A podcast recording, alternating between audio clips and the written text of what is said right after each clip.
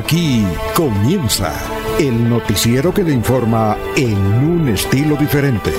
Últimas noticias. Últimas noticias.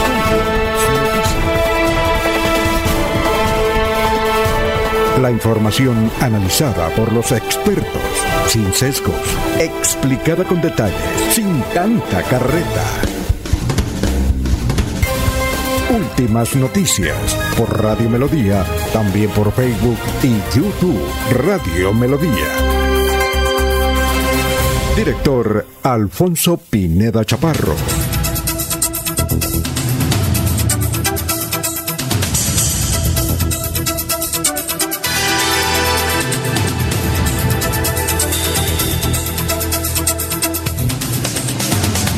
Gracias a Dios estamos con ustedes. Gracias a Dios hoy es miércoles 4 de mayo del 2022. Nos abre el micrófono a Arnulfo Otero Carreño para hablar por Radio Melodía 1080m, melodíaenlínea.com. Estamos por Facebook Live. Hoy es 4 eh, de mayo. Es el primer miércoles de mayo, es el Día de la Salud Mental Materna durante el embarazo. Hoy además es el Día Internacional del Bombero. Saludamos al Cuerpo de Bomberos del área metropolitana Bucaramanga de Floria Blanca, que es uno de los más importantes de Colombia, de todos ellos. Entonces, hoy es el Día Internacional del Bombero. Un día como hoy, en 1655, nació el músico italiano Bartolomeo Cristofori, que inventó el piano. Un día como hoy, en 1949, muere en Italia en accidente aéreo todo el equipo de la plantilla del Torino, base de la selección de ese país, Italia. Un día como hoy, en 1961, nació Lucho Herrera, está cumpliendo 62, campeón de la Vuelta a España en 1987, Luchito Herrera, creo que aún vive allá en Fusagasugá, el gran Lucho Herrera. Un día como hoy, en 1956, Julio Jaramillo grabó la canción que lo lanzó al estrellato. La canción se llama Nuestro Juramento. ¿Ah? Para Ali Guarito. Bien, dicho esto, vamos a saludar a nuestros compañeros de la mesa virtual de Radio Melodía. Cuando son las 5 de la mañana, 4 minutos. Y cuando ya hay oyentes, ya los vamos a mencionar. Gracias por escucharnos. Son las 5 de la mañana, 5 minutos. Laurencio Gamba está en Últimas Noticias de Radio Melodía 1080 AM. Bien, gran Laurencio, ¿cómo se encuentra a esta hora de la mañana? Eh, una mañana fresca, por ahora no hay lluvias, está fresquita, agradable la mañana, como siempre. Eh, don Laurencio, lo escuchamos. Alfonso, el saludo para usted, para don Eliezer Galvis, allá en la ciudad de la eterna primavera, para Arnulfo Otero Carreño, pero hoy sí un saludo muy especial para William Niño, bombero de Sotonorte, y con él todos los bomberos, los de Barbosa, los de Vélez, los de Barranca, y en fin, a todos los bomberos familiares y quienes de alguna manera hoy están vinculados a esta actividad. Los vulnerables, jóvenes estudiantes de provincia, comunidad de la zona de influencia, comerciantes y el pueblo que siempre paga fueron los mayores afectados ayer por los caóticos ahí cerca del caballo de Bolívar en la Universidad Industrial de Santander. Y hoy hay normalidad en el suministro de energía eléctrica en el barrio San Francisco de Bucaramanga. La empresa electrificadora de Santander postergó para el próximo lunes los trabajos de mejoramiento del sistema en este importante barrio de Bucaramanga. El gobernador Mauricio Aguilar Hurtado y varios sectores analizan la situación registrada ayer en el caballo de Bolívar por la carrera 27 Hubo mucha gente en riesgo con esta situación, dicen las autoridades. La panela se estancó en su precio. El kilo en este momento lo están pagando a 2.400 pesos y producir este mismo elemento de consumo popular vale 2.800. Dice Mariela Acuña que están trabajando a pérdida y recuperar el trapiche para mejorar la producción vale 500 millones y tienen que hacerlo a través de créditos. El cultivo de palma de aceite en Santander ha logrado mejorar el nivel de vida de muchos uh, campesinos que antes vivieron violencia, dice el directivo de Fede Palma. La policía realizó operativos de control en el sector de las pulgas logró recuperar una moto y otros elementos. En los supermercados y tiendas del área metropolitana la gente no sabe por qué todos los días los productos suben, particularmente los que llegan de los municipios santandereanos. Mañana se inicia la programación para la celebración de los 60 años del Colegio Santo Domingo Sabios. Allí un ex gobernador inició su estudio y lo hizo hasta tercero de bachillerato. Precisamente desde website estamos en comunicación con Mariela Cuña para que nos hable sobre esta importante celebración. Buen día, le habla Mariela Cuña de Chacón para contarles a todos los egresados del Colegio Santo Domingo Sabio que estamos celebrando los 60 años de creado. Aquí en el municipio de website que el 5 de, de mayo tendremos alborada musical, eh, desfile institucional y en la tarde desfile faroles. El viernes en la mañana tendremos festival polideportivo y en la noche velada cultural. El 7 de mayo tendremos el gran encuentro de egresados, desfile promociones por los principales calles del municipio y el gran homenaje por Vista a todos los docentes que han pasado por la institución. Tendremos almuerzo de egresados, encuentros deportivos y la gran fiesta de integración. Tenemos egresados desde el año 1977 a la fecha 44 promociones. Los invitamos a todos los que tengan y hayan hecho partícipe de, de esta invitación del Colegio Santo Domingo Sabio. Muy bien, son las 5 de la mañana, 9 minutos. Ya hay gente en el portal. Gustavo Pinilla Gómez dice: Un excelente día para todos. Aquí en Girón, la ineficiente eh, CDMB nos tiene oliendo la pichera de Arinagro. Desde, desde Orlando, Florida, nos escribe Juliana Vargas y dice, dígale a Diego que en el informe de hoy se refiera al Festival Nacional de la Salsa, que fue ayer extraordinariamente bueno eh, aquí en Orlando. Nos saluda también don Jairo Macías, don Ramiro Carvajal de Deportivos Carvajal, Aníbal Navas Delgado, gerente general de Radio Taxi Libres, que tiene el teléfono 634-2222, Juan José Rincón Lino Mosquera, Peligan, Benjamín Gutiérrez, igualmente Ciro Vanega, Gerardo, don Gerardo Navarro de las Pepitas de Navarrito, Nelson Rodríguez Plata, Nelson Zipagauta, estamos con Walter Vázquez, Federico Galvis, Favorito Monsalve, Jairo Alfonso Mantilla, Sofía Rueda, es, decir, una cantidad de gente que está escribiendo. Gonzalo Mejía Pico, eh, creo que a Gonzalo Mejía, ah, no, es de aquí. Creo que es de acá, sí, del reciclador. Muy buenos días, comunidad recicladora, los saluda, sí. El gran líder de los recicladores en Colombia, que nos escucha. Un saludo para él. Eh, don Eliezer, ¿cómo está? Muy buenos días. ¿Cómo se encuentra en Medellín? Don Alfonso, muy buenos días. Perfectamente. Saludo muy especial para usted, saludo para Laurencio, a don Arnulfo Otero, a todos los compañeros y a todos los oyentes que diariamente están preparados para acompañarnos en esta jornada informativa. Todo muy bien. Ah, Excelente clima. 18 grados tenemos a esta hora aquí en Medellín. Tendremos una temperatura máxima de 31 grados, tiempo seco. Eh, creo que tanto en Medellín como en la región que cubrimos con este dato, eh, no hay lluvias a esta hora. Pie de cuesta indica que tiene un clima actual de 20 grados centígrados, que la máxima de pie de cuesta será de 35 grados. No llueve mañana despejada en pie de cuesta. En el municipio de Florida Blanca, 20 grados centígrados, temperatura máxima será de 35 grados en Florida. En la ciudad del Socorro tenemos 20 grados centígrados, la máxima será de 36 en la capital comunera. En el municipio de Málaga, 13 grados centígrados, mañana despejada. 29 será la temperatura máxima de Málaga. En nuestra capital, Bucaramanga, 20 grados centígrados, tampoco hay registro de lluvias. 35 grados será la temperatura máxima de Bucaramanga. En Barranca Bermeja, la máxima será de 42 grados centígrados.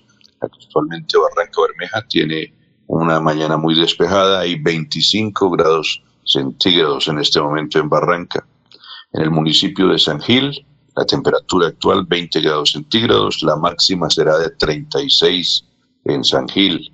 En Vélez, la capital folclórica de Colombia, 11 grados centígrados actualmente la temperatura, la máxima será de 28 en la ciudad de Vélez. Para terminar, Puerto Wilches registra un clima de 26 grados centígrados actualmente. La temperatura máxima llegará a los 42 grados en el ambiente en Puerto Wilches, alta temperatura en el máximo pico y en la ciudad de Bogotá, en este momento 10 grados centígrados y la temperatura máxima de Bogotá será de 26 grados y mañana eh, sin lluvias en la capital del país, Alfonso. Bueno, muchas gracias, muy amable. Ya nos vamos con el doctor Luis José Arevalo con el pensamiento de hoy. Pero mientras tanto, Adrianita Tarazona dice, hola, buenos días, señores Radio Melodía y oyentes respecto a lo que dice el señor Gustavo de los malos olores aquí en Campo Hermoso. Llega el olor desde las 5 de la tarde y parte de la noche en Campo Hermoso. Bueno, doctor Luis José Arevalo con el pensamiento de hoy. ¿Cómo está? Muy buenos días. Muy buenos días, estimados oyentes y periodistas del noticiero Últimas Noticias de Radio Melodía. Feliz miércoles para todos. La reflexión del día de hoy tiene que ver con lo que sucede en el mundo de allá y en el mundo de acá, en todo el mundo entero. Y dice lo siguiente, el hambre existe no por lo difícil que es saciar el hambre de los pobres, sino porque es imposible saciar la codicia de los ricos. Muy bien, gracias, muy amable. Aquí estamos leyendo un mensaje de Pedro Ortiz. Dice, eh, los escucho siempre en la ciudad de la Real de Minas. Mi madre, María Irene Medina de Ortiz, está cumpliendo hoy 91 años de vida y le vamos a celebrar con una serenata a las 8 de la noche, hoy en la calle 64, aquí de Ciudad Bolívar. Les, les agradezco mucho información, 91 años. Mi padre decía que una persona que cumple 90 años es necesariamente sabio. Ojo. Esa es la frase de mi padre. Una persona que cumple 90 años es de vida, ¿no? Es necesariamente una persona sabia y hay que aprenderle mucho. Así es que felicitaciones a usted, Pedrito, y apréndale mucho a su mamá, María Irene Medina de Ortiz. Un saludo, que sabemos que ella también nos escucha, porque la gente a esta edad se levanta muy temprano, ¿no? Bueno, vamos con, a ver, son las 5 de la mañana, 15 minutos. Yalenia nos escribe de Caquetá. Gracias, Caquetá. Bueno, vamos con el obituario. En San Pedro están el joven Juan Diego Acuña Monsalve, el señor Braulio Montenegro Salinas, el señor Rodolfo Mantilla Pico. Están en, en San Pedro. En Los Olivos está Álvaro Pinzón Parada, Paulina Neira Sanabria, Harry eh, Recio Martínez. A ver si Harry Recio Martínez. ¿Quién más está en Los Olivos? Vamos a ver. Diana María Garavito Mantilla, Orlando Arena Jaimes. Orlando Arena es el conductor de Brasilia que se accidentó y murió cuando iba para Huachica. Él vivía en Barranquilla hace poco tiempo, pero era aquí Bucaramanga y lo van a sepultar aquí en la ciudad de Bucaramanga, Orlando. 61 años de edad. Estaba muy contento porque el año entrante se iba a pensionar. Pero vea usted, una mala jugada con el, el pavimento liso. Son las 5 de la mañana, 16 minutos. Vamos a hacer el balance de las noticias más importantes. Bueno, ya la dijo Laurencio. Pasada la una de la tarde de ayer martes, varios encapuchados, desafiando la autoridad, le salieron al paso un vehículo de Metrolínea, lo retuvieron bajo, bajaron a los pasajeros y lo parquearon a la entrada de la Universidad Industrial de Santander. Uy, tenemos más datos sobre eso. Atención, y este es un crimen tremendo en, en este sector. Un venezolano fue acusado de violar y asesinar a una joven de 16 años en el playón. Respondía al nombre de Karina Castillo. Su cadáver fue encontrado por el padre de la joven, el señor Aldemar Castillo, al indicar que un venezolano la hostigaba. y lo acusa de semejante crimen. Bueno, una difícil situación viven los campesinos de Cimitarra. El invierno destruyó varias fuentes y los campesinos no saben cómo sacar sus productos. Allá se cultiva cacao, se cultiva maíz, se cultiva plátano. Nos dicen don Juan de Dios Ortega, que nos escribe, preocupado, que allá también eh, eh, se cultiva eh, el aguacate. Y desde luego no saben cómo sacarlo, porque los puentes están destruidos por el invierno. Pero también es zona ganadera, Alfonso, y minera. Allí por Cimitarra y Landazuri explotan muchas eh, actividades del carbón y no sé qué otros minerales. Pero particularmente la agricultura y la ganadería es el sustento de la mayoría de los habitantes de Cimitarra, la India y la zona rural. Son las 5 de la mañana, 18 minutos. Fue enviado a la cárcel el propietario de una plataforma digital acusado de violar a un niño de 14 años. El violador que pasó a la modelo responde al nombre de Harlinson Enrique Flores Zanabria, de 50 años de edad. Tiene varias, varias eh, acusaciones. Hoy vamos a hablar eh, de la propuesta de pico y placa para el área metropolitana de Bucaramanga. ¿En qué consiste? Nos van a explicar un funcionario de qué consiste eso. Atención, Procuraduría investigará irregularidades en construcción del Parque del Parapente en Florida Blanca. En la obra se invirtieron 20 mil millones y no se ha entregado porque no encontraron el alumbrado público y la petar. Lo curioso, como lo denunció el presidente de la Asamblea Mauricio Mejía y los que hemos entrevistado acá, es que le faltó lo más importante, la pista, ¿no?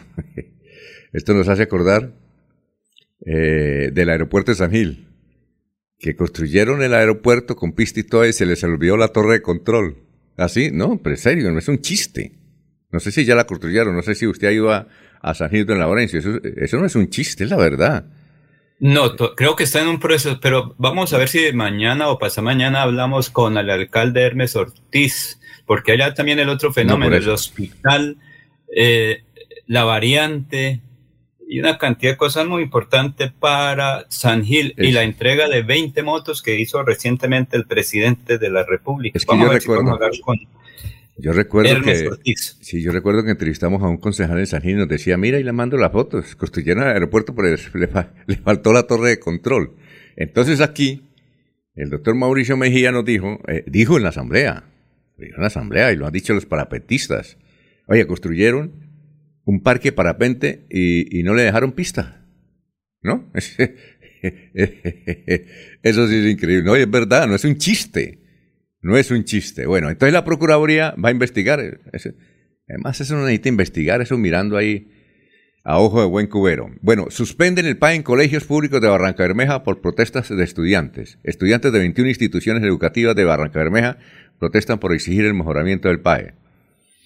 Y estudiantes de medicina de la Universidad Autónoma de Bucaramanga, la Universidad UDES, sacaron los 10 mejores puntajes de la primera etapa de la edición 2022 del premio al mejor interno Ascofame de la región norte. Estos son los mejores estudiantes de medicina de Santander. Carlos José Maestre Bonilla de la Universidad UDES. Diego Fernando Chaparro Sarasa y Juan José Quintero Olarte de la Universidad Industrial de Santander. Y los siguientes son de la UNAP. Anderson Felipe Arias Ariza, Lady Dayana Hernández Cárcamo, Carol Juliana Hernández Hidárraga, Laura Margarita Pinto Cáceres, William Andrés Rey Caro, Silvia Juliana Rovira Delgado y María Alejandra Villamizar Jiménez de la Universidad Autónoma de Bucaramanga yo creo que les deben dar una bequita, ¿no? Además porque, por ejemplo, en la UNAP, eh, el semestre vale 11 millones para medicina, ¿no? Entonces hay que, hay que, seguramente estos, por ser buenos estudiantes, van a tener ahí una buena noticia. Bien, y son las 5.21. La Policía Metropolitana ocupó ayer todo el día el famoso Mercado de las Pulgas, esa edificación, ese centro comercial a donde generalmente llegan los, los documentos robados o los objetos robados. Bueno, el comandante de la policía dijo que capturaron varias personas y recuperaron mucho material, celulares, Todo lo que roban se lo llevan allá y allá lo consigue. Llamamos al doctor Calvete. Eh, es el gerente, nos escucha todos los días, gerente del de, mercado de las pulgas. En melodíaenlínea.com están estas noticias. 11 mil millones de pesos en negocios dejó Agroferia 2022. Eh, también de melodíaenlínea.com, el Consejo Académico de la UIS suspende clases ante hechos de violencia dentro y fuera de la universidad. Siempre las noticias a toda hora en melodíaenlínea.com. En Vanguardia Liberal, eh, esta es una noticia de Vanguardia, dice Santander tiene Princesita el Festival de la Leyenda Vallenata. Es una niña de Florida Blanca que quedó con el tercer lugar del máximo Festival de la Música Vallenata en Valledupar. Y también en Vanguardia hay un artículo hoy que viene de pie cuesta. Dice, por pedir que dejaran de molestar a su burro, un hombre fue asesinado en pie de cuesta. Dice, Carlos León no era un hombre de, de temperamento fuerte. Aseguran sus familiares, no se metía con nadie y no buscaba problemas. Pero al parecer cazó rencillas con un sujeto problemático que lo molestó cuando pasaba con su burro por el barrio El Mirador de Piedecuesta para llegar hasta su finca. Respondía el nombre de Carlos León López el Muerto. La opinión de Cúcuta trae un artículo interesante que dice, ¿qué pasó con el negocio de los tapabocas? ¿Se acaba? ¿Sigue o qué? Como ya no es obligatorio en Colombia el tapabocas, ¿qué ha pasado? Bueno, y a nivel nacional, oiga, don Eliezer, esta noticia es increíble. ¿Me está escuchando, don Eliezer? Sí, señor. Mire, la CEPAL, que es una corporación importante que mide la situación socioeconómica de América Latina, es una institución como la OEA, como la ONU, su sede principal está en Chile. Muchos colombianos han sido directores de la CEPAL, pero la gente le cree. Aún los, los partidos de la oposición le dan madera, pero le creen los... Sacó ayer los tres países con mayor crecimiento económico en América Latina. Me tocó consultar varios portales, ir a varios medios porque yo no lo quería creer. Según la CEPAL Don Eliezer, el país con el mayor crecimiento este año en América Latina es Venezuela. Primer lugar, 5%. Segundo Uruguay, tercero Brasil. No encontré a Colombia. Brasil tiene el 0.4. Argentina no aparece. ¿Sí? Imagínese, ¿no le parece curioso? Algo está sucediendo en Venezuela. Algo. Yo sí he visto. Ese. ¿Mm? ¿El mayor crecimiento es mayor crecimiento económico? Económico, sí, la economía. Sí, el mayor crecimiento económico del presente año en América Latina. Ustedes pueden hurgar ahí en la página de la CEPAL y de los medios de economía. Primer lugar, Venezuela, 5%. Está Uruguay, 3.9%, Brasil, 0.4%, Argentina no aparece y muchos no aparecen.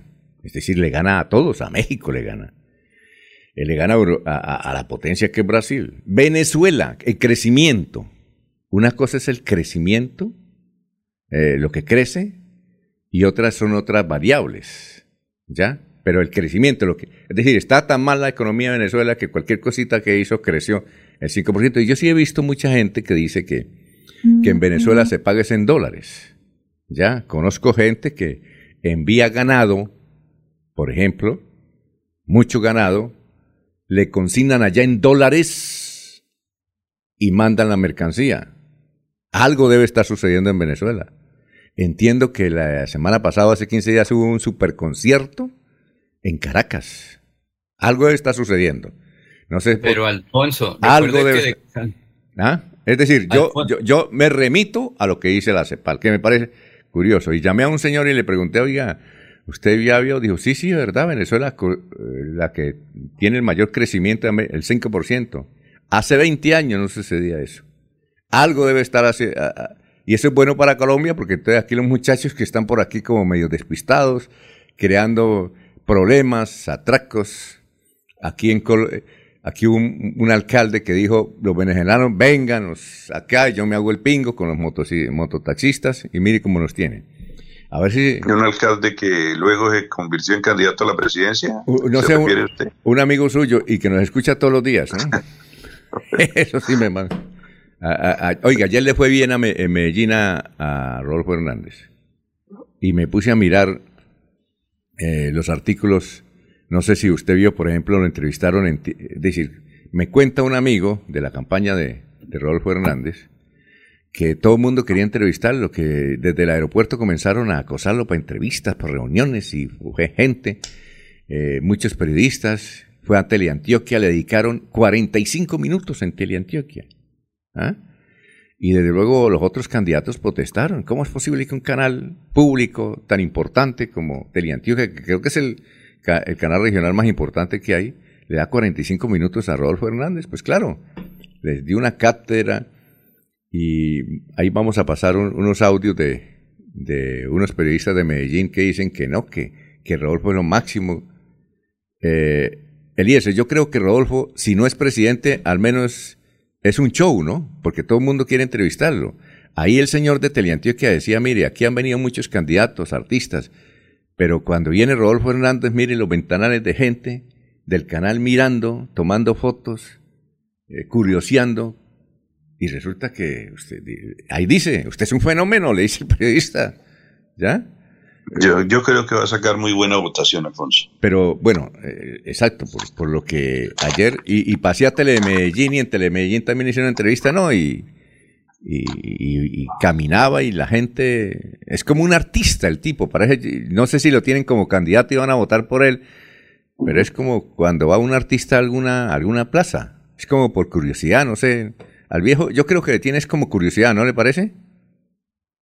Sí, llama la atención por muchas cosas, ¿no? Por su actitud, por la manera como, como habla, por su constante eh, manifestación de estar en contra de la corrupción.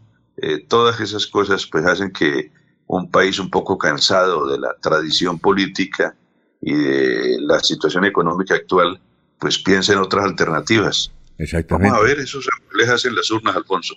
Exacto, sí.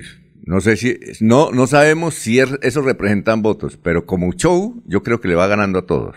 No sabemos. Intención de voto, Alfonso, intención, pero como lo dice Elías, solo el 29 será, es el artista de la política, porque de todas maneras, eh, digamos que despierta cierta simpatía. Ojalá que eso también se llegue a las urnas, porque una cosa es la intención de voto y otra cosa es el 29 cuando la gente con cédula en mano vota, Alfonso. Laurencio, eso es lo que decimos, que si esta, este fenómeno que yo dicen los periodistas de Antioquia que se está sucediendo con Rodolfo se representa en votos, el man está bien, pero eh, una cosa es eso, dicen, dirán unos, y otra cosa es el voto efectivo. Pero... Porque si es el artista de la política, obviamente la política es un arte. Es decir, le está poniendo, le está poniendo como el swing, el espectáculo. Por ejemplo, hoy en el tiempo, usted abre el tiempo, ayer, hoy, en primera página siempre Rodolfo Hernández. Usted abre el tiempo, internet puede hacerlo. Ahí está Rodolfo Hernández, con la gente alrededor y cualquier cosita, ¿no? Que Rodolfo se rió, que Rodolfo eh, alzó una niña, que es eso. Son como bobadas, ¿cierto? Hay un periodista, un periodista escribe, en los zoológicos la gente también se agolpa en torno a las jaulas. Eh, y ya está Jorge listo, Alfonso. Ah, bueno, entonces vamos a saludar a Jorge. Eh, pero antes de Jorge le voy a dar la noticia internacional que ayer se nos olvidó, o la mencionamos muy tangencialmente, y es que en Estados Unidos parece que van a penalizar el aborto, al menos en varios estados de Estados Unidos van a penalizar el aborto una disposición que viene desde 1973. En 1973 se dio libertad al aborto, eh, no, no, no estaba penalizado. Y ahora, casi 50 años después, eh, resulta que la Corte Suprema decidió que van a analizar y contaba ayer CNN que la mayoría que, gana por mayoría el hecho de que vuelvan a penalizar el aborto en Estados Unidos, mientras que aquí en Colombia hicimos lo contrario. Eh, lo despenalizaron. vamos a saludar a Jorge como se merece. Son las 5.30. Ah, pero Jorge, un momentico, vamos a una pausa y ya regresamos con usted. Son las 5.31. El próximo presidente de nuestra República de Colombia,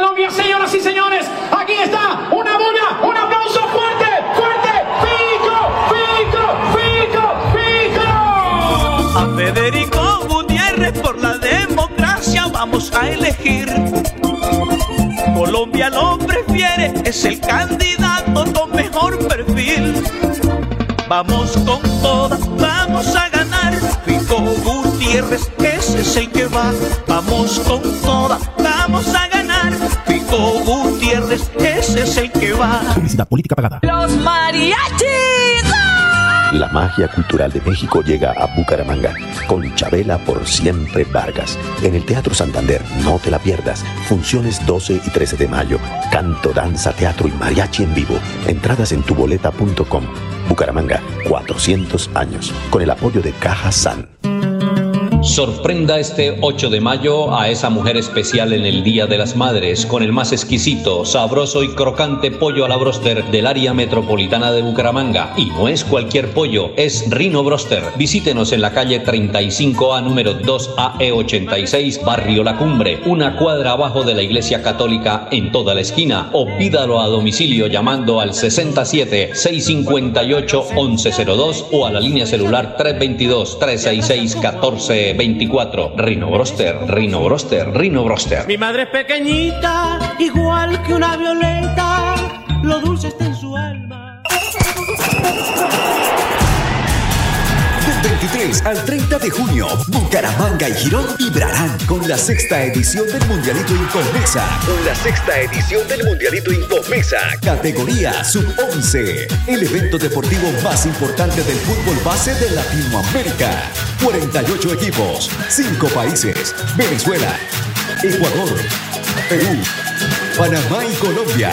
150 partidos, más de 900 niños en competencia. Un torneo de fútbol infantil a la altura de los mejores del mundo. No me grites, aliéntame. WhatsApp 310-289-8760. 310-289-8760. Con el aval de la Liga Santandereana de Fútbol. Apoya Inver Santander. Patrocina Incomesa.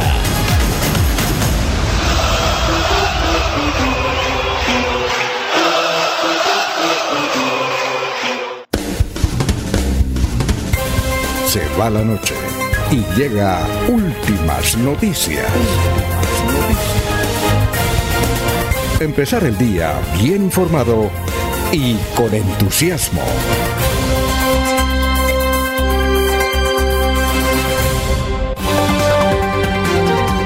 Jorge Caicedo está en Últimas Noticias de Radio Melodía 1080 AM. Bueno, vamos con los oyentes antes de ir con Jorge. Jorge ya está ahí en la línea. Antes de que se nos vaya estos, estos saludos, dice Gustavo Pinilla Gómez que evidentemente eh, en Venezuela, pues la gente está llevando el pollo y la carne. Dice, las medidas para ampliar, eh, perdón, dice, es cierto, la escasez de carne de res y de pollo en Santander es porque se le están llevando para Venezuela. Pagan en dólares y por adelantado. Por eso la situación económica de Venezuela ha mejorado notablemente. Y también dice que eh, las medidas para ampliar el pico y placa están muy bien, pero ¿para cuándo la ampliación y construcción de nuevas vías? Estamos igual hace 50 años, pero con 600.000 motos y más de 300.000 automóviles en el área metropolitana. López López, muy, muy buenos días desde Provenza. Sergio Díaz Ariza, muy buenos días. Dios los bendiga. Adrianita Tarasola, señores, eh, eh, los saludo y escuchándolo todos los días. Jorge, ¿cómo se encuentra? Tenga usted muy buenos días. Feliz de compartir con ustedes este espacio de últimas noticias y poder llegar a toda la audiencia de Radio Melodía en este centésimo vigésimo cuarto día del año, el número 124 de los días de este 2022 cifras que son noticia a esta hora en últimas noticias. Las 400 familias de las veredas J, Altamira, La Perdida Alta, en la transversal del Carare, allí en el municipio de Cimitarra. 400 familias que se han visto afectadas por la caída del puente eh, durante los que se dio durante los últimos días debido a lluvias. El puente sobre la quebrada La Perdida. Eh, productos como cacao, plátano, aguacate y leche y ganado eh, han quedado aislados y se imposibilita su comercialización debido a la caída de este puente, de acuerdo al anuncio hecho por el alcalde de Cimitarra, Henry Riaño, quien declaró la calamidad pública por las emergencias. Muy bien. Oiga, Jorge, usted es bueno para buscar en internet. Es que muy temprano don Martín Parra y don Carlos Alfaro me enviaron un video que aparece en Vanguardia, pero no sabemos de dónde, de qué ciudad. ¿Qué es el video? Una joven, muchacha, encuentra a su papá con la tía en un motel.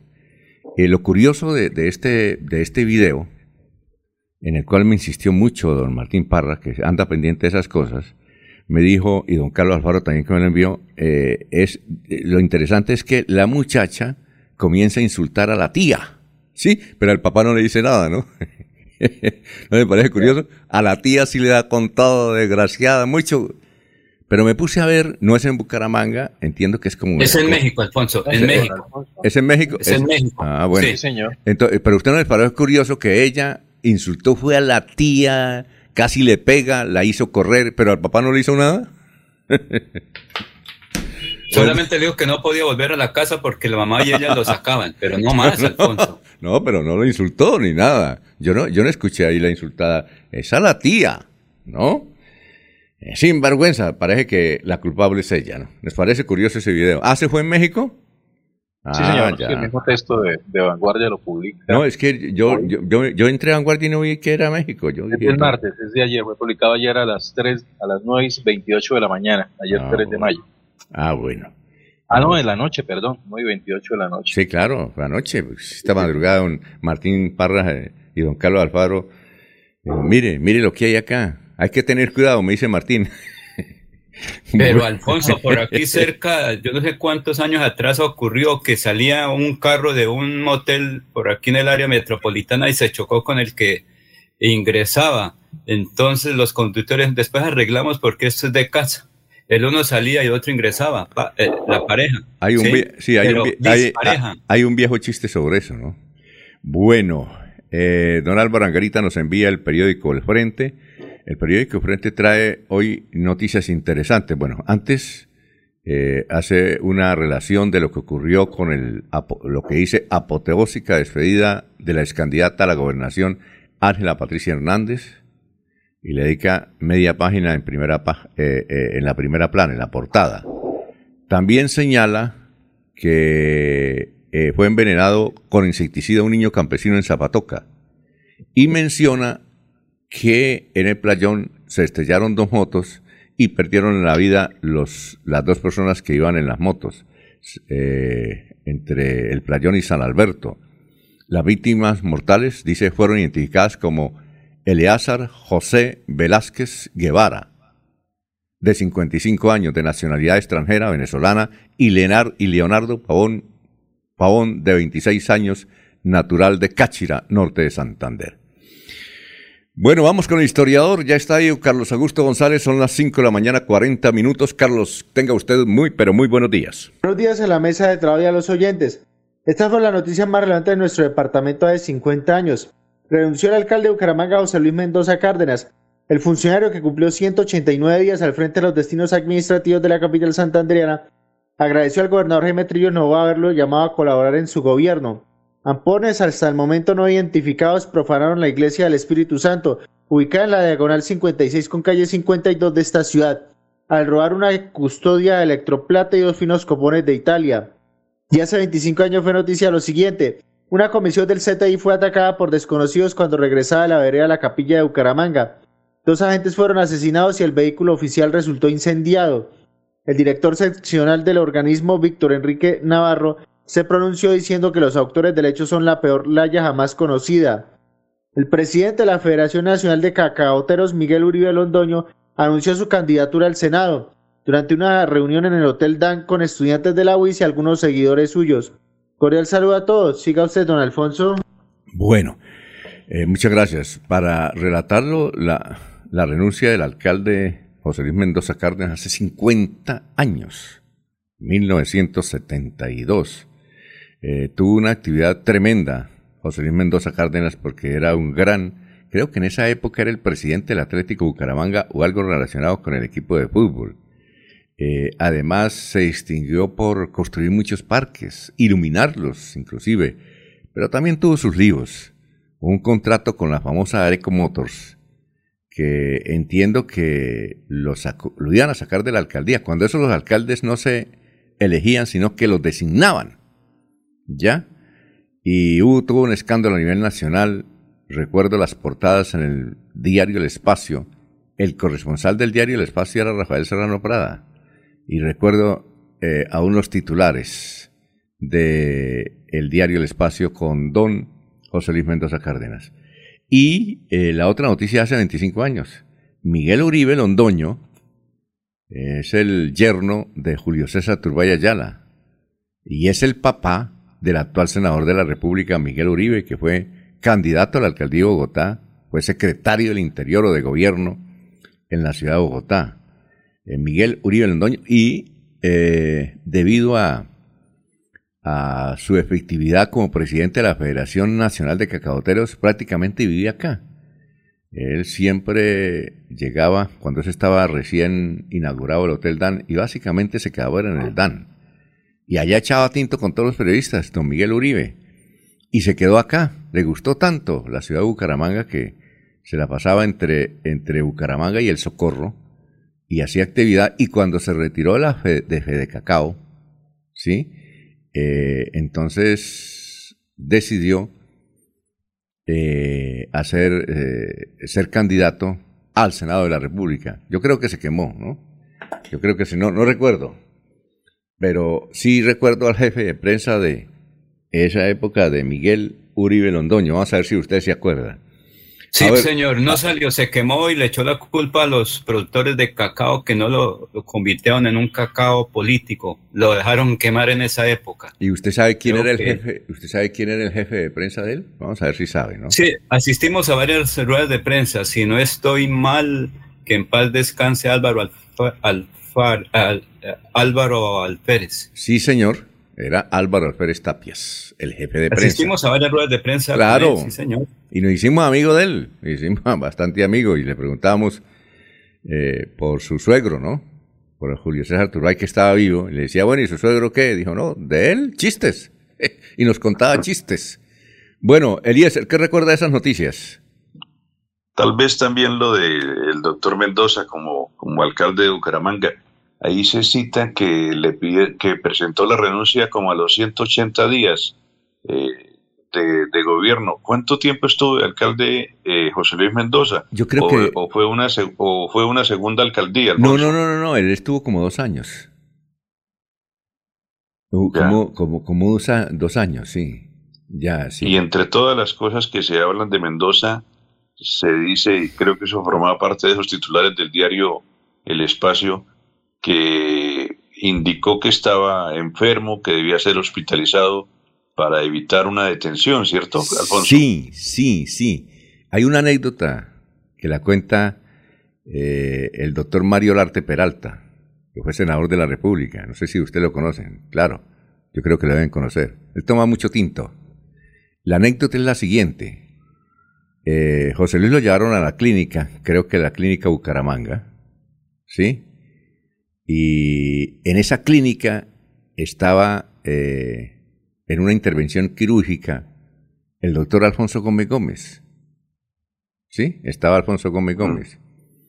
Entonces dice Mario Larte Peralta que él fue a visitar a Alfonso Gómez Gómez, pero en, en esa clínica también estaba José Luis Mendoza Cárdenas, a raíz del escándalo, ¿no? Que se puso enfermo para que no lo detuvieran. Es que a él lo, le ordenaron la detención, ¿sí? A Sí. José Luis Mendoza Cárdenas. Pero se enfermó y lo llevaron a la clínica Bucaramanga. Entonces Mario Larte Peralta cuenta la anécdota que él llegó a visitar a Alfonso Gómez Gómez y se encontró que en esa clínica estaba José Luis Mendoza Cárdenas. Y entonces eh, fue a visitar a José Luis Mendoza Cárdenas y le dijo el doctor Mario Larte Peralta, sí, esto, vine a visitar a Alfonso Gómez Gómez y me encontré con usted. Entonces José Luis Mendoza, sí, dijo, sí, el doctor Alfonso Gómez está ahí, por un, por un cálculo renal. Y entonces Mario Larte Peralta le preguntó, ¿y qué? ¿Usted está aquí por un cálculo penal? por un cálculo... ¿Qué tal la, ¿Qué tal la anécdota? Bueno. Pues sí, tal vez el único detalle que recuerdo de este paso por la historia del historiador del noticiero, Alfonso. Sí. Ah, bueno. ¿Y de hace 25 años no? ¿Usted conoció a Miguel No, Uribe? no. ¿Usted conoció a Miguel Uribe? Sí, conocí a Miguel Uribe, sí, Alfonso, pero también así un, un contacto un poco lejano, no tan cercano, Alfonso. Ah, muy bien, perfecto. A ver, don, eh, don Laurencio, ¿usted qué recuerda para terminar esta, este acople de la historia las noticias? Alfonso, la- el robo de la custodia en el Espíritu Santo, en el templo. Mire que eso, la pobre iglesia siempre le han robado cositas por ahí cuando se descuidan, sobre todo los elementos, como dijo alguien, o los utensilios para celebrar misa. ¿Usted sabe dónde queda, para- sabe dónde queda esa iglesia Espíritu Santo? No recuerdo ahorita, ¿dónde queda? Esa, esa es la que queda yendo para terrazas. ¿Sí? Sí, sí, sí, exacto. Ahí hay una cancha de, de La basquetbol. Flores- entre la terraza y Floresta, ahí abajo del barrio La Aurora, cerca a la Universidad eh, Autónoma de Bucaramanga. Sí, señor. Sí, era que cuando ese tiempo únicamente estaba era la calle 56 y eso era prácticamente solo, solo. Creo que se estaba, eh, estaba recién el barrio El Jardín y todo eso. Y, Y el Colegio Caldas, creo que para la época era el Colegio Caldas. ¿Ah, sí? Ah, Alfonso, entonces eh, ese robo que fue muy, digamos, porque se tenía en cuenta la custodia de Vadillo y todos esos Claro. elementos que siempre le quitaron a la iglesia. Eh, Lo del CTI, que también don Víctor, no recuerdo que era, que presentaba algunos datos, y don Miguel Uribe, recuerdo que cuando eso él decía, oiga, conservadores, ayúdenme porque yo quiero ser senador de la República y quiero defender a Santander. Todo eso todo el mundo le ofrecía votos, pero ¿será que nos puede dar por ahí un cacaíto o algo?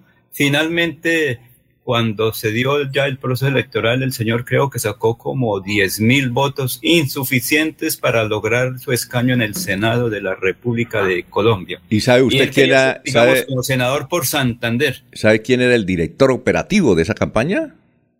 A ver si No, no recuerdo. no lo recuerdo. También es en paz descanse.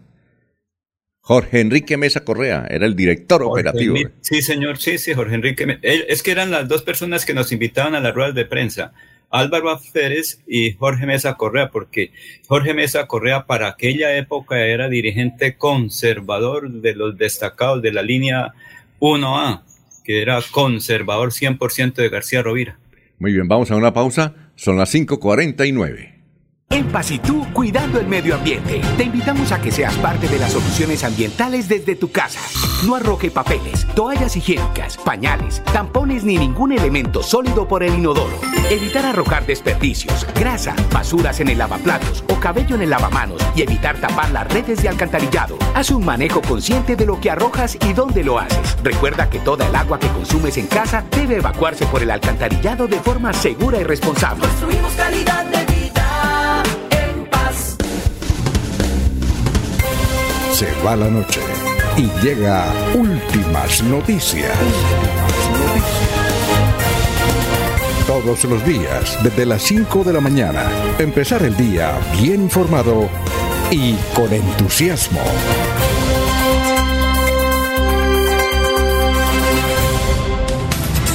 El señor Jorge Eliezer Hernández dice, señores, mesa de trabajo, decir que Venezuela está económicamente mejor porque ahora pueden comprar carne no significa que la economía de ese país esté mejor.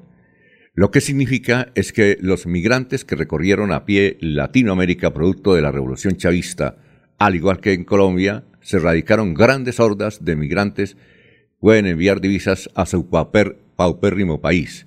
Eso ha sucedido en países como El Salvador y Honduras, donde las divisas producto del trabajo de los migrantes que fueron a trabajar a Estados Unidos y el envío del dinero subió el poder adquisitivo.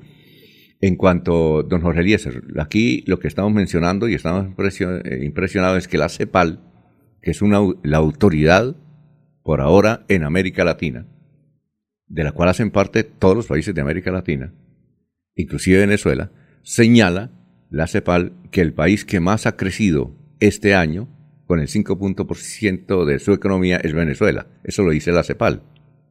Ahora, que sea eso verdad, toca ir a Venezuela o, ta que, o toca que alguien nos, eh, nos envíe información desde Venezuela para ver qué es lo que está ocurriendo. pero el dólar sí ha hecho un poco de mella ya, porque ahora las actividades es con un dólar. Y Eh, también las remesas tienen que, tienen que incidir en el tema, Alfonso. Yo creo que sí, ¿no? Como dice el señor Hernández, claro. Sí, Mire las filas que se hacen en las calles de cambio hoy en día acá en Bucaramanga. exactamente. Es precisamente, son ciudadanos venezolanos haciendo el envío de, de remesas hacia su país.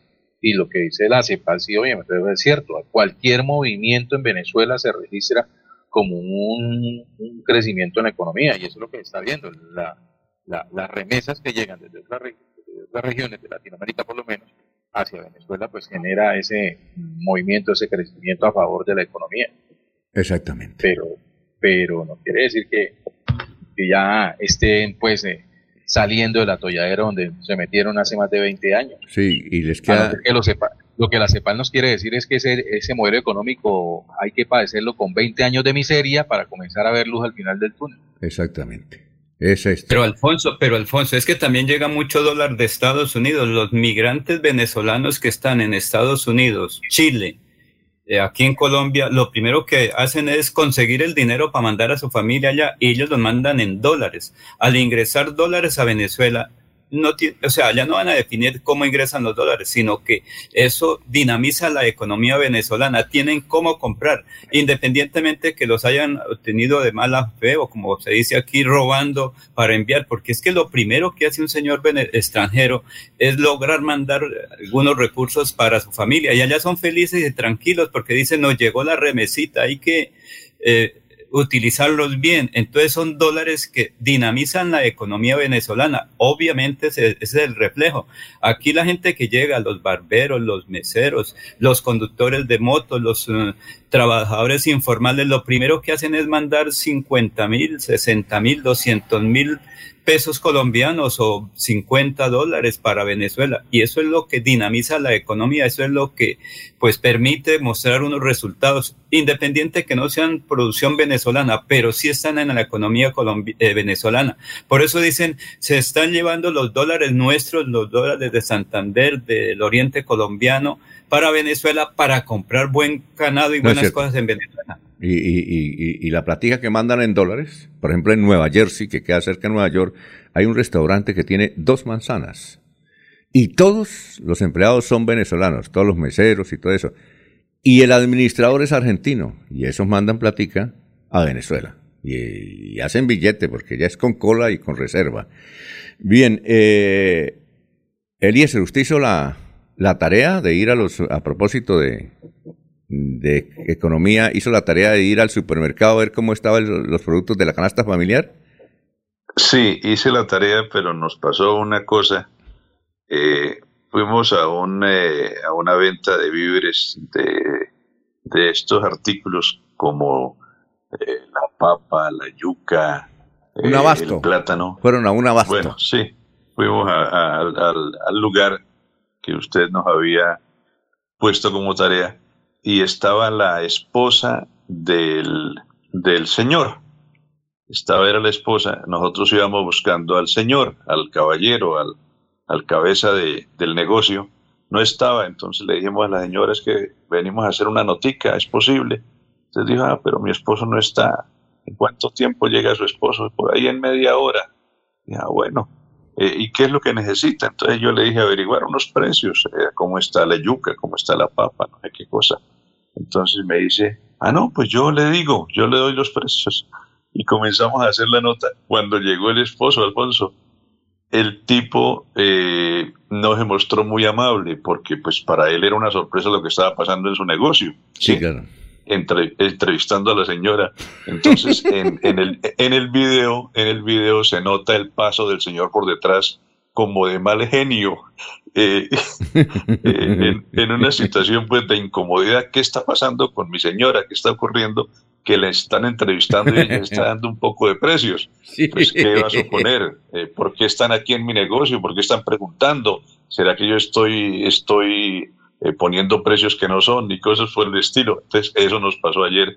Por eso la nota resultó un poco corta, porque yo también me sentí incómodo Sí. y me apresuré a terminarla, Alfonso. No importa, pero si la tiene ahí, por ejemplo, el- le, le cuento, eh, Eliezer, que aquí en Bucaramanga ha bajado la papa bastante. El precio de la papa ha bajado mucho.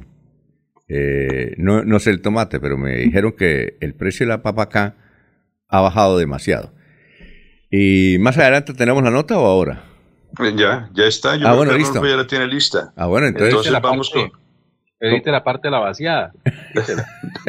No, no, no, no, es, es la actitud. Quienes vean el video van a ver la actitud del señor que se pasea por detrás del lugar donde estamos haciendo la nota.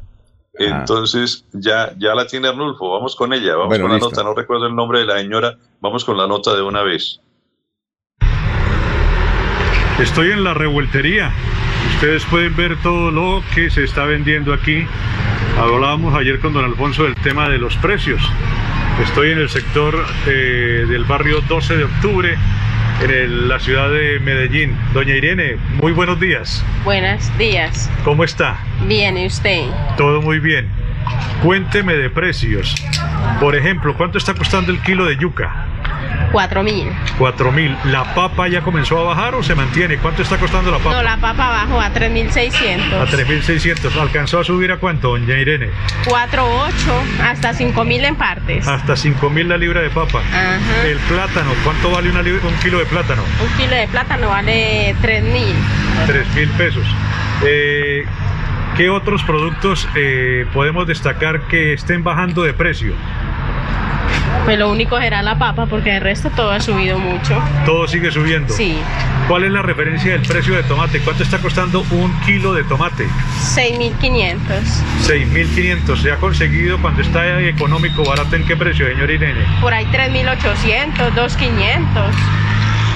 Es decir, que la canasta familiar se mantiene en un precio altísimo. Altísima, sí señor. Sobre todo esto de mercado de, de- de la producción que se trae del campo. Sí señor. sí. Pero el tomate, el más costoso en este momento. En ese momento el tomate y la yuca también está oh, cariñosita. ¿Cuánto cuesta el kilo de frijol? El kilo de frijol está valiendo 15 mil. 15 mil pesos. 15 mil. Así verde. Verde granado. ¿Y el frijol seco cuánto cuesta el, el kilo? No se vende. No lo vendemos. Bueno, señor Irene, muchísimas gracias. Bueno, hasta luego pues. Oiga, Eliezer, ahí pasó, sería, y, y luego qué, ¿usted habló con el señor o el señor le dijo algo a usted? No, yo le dije, yo le dije al señor, estamos haciendo una notica con los precios de los artículos. Eh, no es nada de parte del gobierno, ni de parte de algún bebedor, ni nada por el estilo. Es una nota para un medio de comunicación de la ciudad de Bucaramanga. Eh, pero él siguió pues con su, con su incomodidad. Sí. ¿Sí? Otros precios, Alfonso. La Sí. zanahoria está a 3.000 el kilo. La cebolla cabezona está a 4.500 pesos el kilo. La cebolla larga a 4.000 pesos el kilo. Y la papa criolla está a 4.200 pesos el kilo aquí en la ciudad de Medellín, Alfonso. Ahora, eh, me parece muy caro el frijol, ¿no? Me parece muy caro el Sí. frijol. Fresco. Eh, Súper costoso. Es frijol fresco, ¿no? ¿Cómo? Sí. Frijol fresco. Sí, pero está muy caro. ¿Alfonso no va a hacer mercado? No, pues eh, no. Yo a veces compro lo que doña Magali me dice, Yo pero compro- no. No, pero Compro no. en restaurante, ¿no, Alfonso? Es que las cosas están muy caras. ¿Ah, sí? Ah, bueno. Sí, y- sí, aquí, aquí tengo esa notica también, Alfonso. Mire, esta, pues será después de las seis. Ah, usted también. Listo, entonces vamos, Correcto. vamos. ¿Cómo? La pregunta de Eliezer, ¿y el genio del señor se subió, bajó, se mantuvo igual? Yo, eso, yo creo que ese reflejo lo tendremos en una próxima visita. Ah, muy bien. Pero ya será más amable, porque ese es el tipo antioqueño, el trabajador que se disgusta, pero en el fondo es buen, buen ciudadano, que, que se mostró un poco disgustado de pronto porque la sorpresa de Eliezer, de pronto Yo fue- creo, yo creo, yo estoy seguro, Eliezer, que ese señor era santanderiano. Un antioqueño es muy agradable. Dice, ah, bueno, y, y- y- y le gustaría. De, de- yo creo que si el tipo hubiese sido un antioqueño, le hubiera dicho que se toma bien, me parece bien, extraordinario. Yo creo que ese pero es que, pero es que, pero es que él llega a su negocio en la mitad de la nota. Entonces, eh, para él es una sorpresa lo que está pasando, Alfonso. Sí, claro. Eh, eh, por, por eso yo entiendo que él pues se, se molesta un poco. eh, no nos dijo nada eh, negativo, no, no nos lo mostró con algunas palabras, pero sí con su actitud ahí pasando como, como, como, como vigilando, como qué está sucediendo aquí, qué está ocurriendo aquí, Alfonso. Sí, sí, claro. Se dejó asustar, Eliezer, se dejó asustar. No, pero si usted ¿Le vuelve... cara- ¿Le vio cara de montar otra tienda por ahí cerca o qué? Sí. Sí, posiblemente pronto. No, no, si usted, si usted, si usted pasa nuevamente y entabla relación con ellos, yo estoy seguro que ese señor era santanderiano. El antioqueño no actúa así. El antioqueño es más así como la señora, bien, listo, el antioqueño es abierto, ¿verdad? Es que les va bien, ¿no? A ellos les va bien. Pero fue eso el, el factor sorpresa, Alfonso, porque es que Eliezer está en el negocio de él, entonces No. el señor no sabe qué está Mire, pasando. uno- Eso Uno, uno va aquí al centro de Bucaramanga y entra a un, de un sitio donde hay un santanderiano, una santanderiana, ni lo miran. ¿Qué pasa? ¿Qué quiere? En cambio, el antioqueño, allá, pues eso ya es una berraquera. Es- es- son agradables. Pero es que les va bien. Les va bien. Bien, son las seis de la mañana, dos minutos. La bella capital de Santander. Transmite Radio Melodía, Estación Colombiana, HJMH, 1080 kilociclos, 10.000 vatios de potencia en antena, para todo el oriente colombiano. Cadena Melodía, la radio líder de Colombia.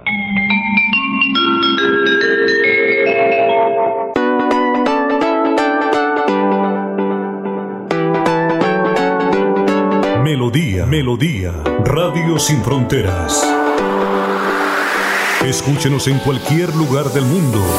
Melodíaenlínea.com es nuestra página web.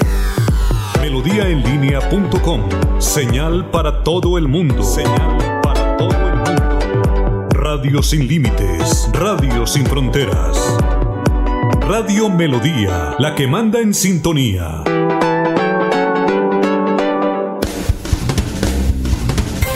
Se va la noche y llega últimas noticias. Empezar el día bien informado y con entusiasmo.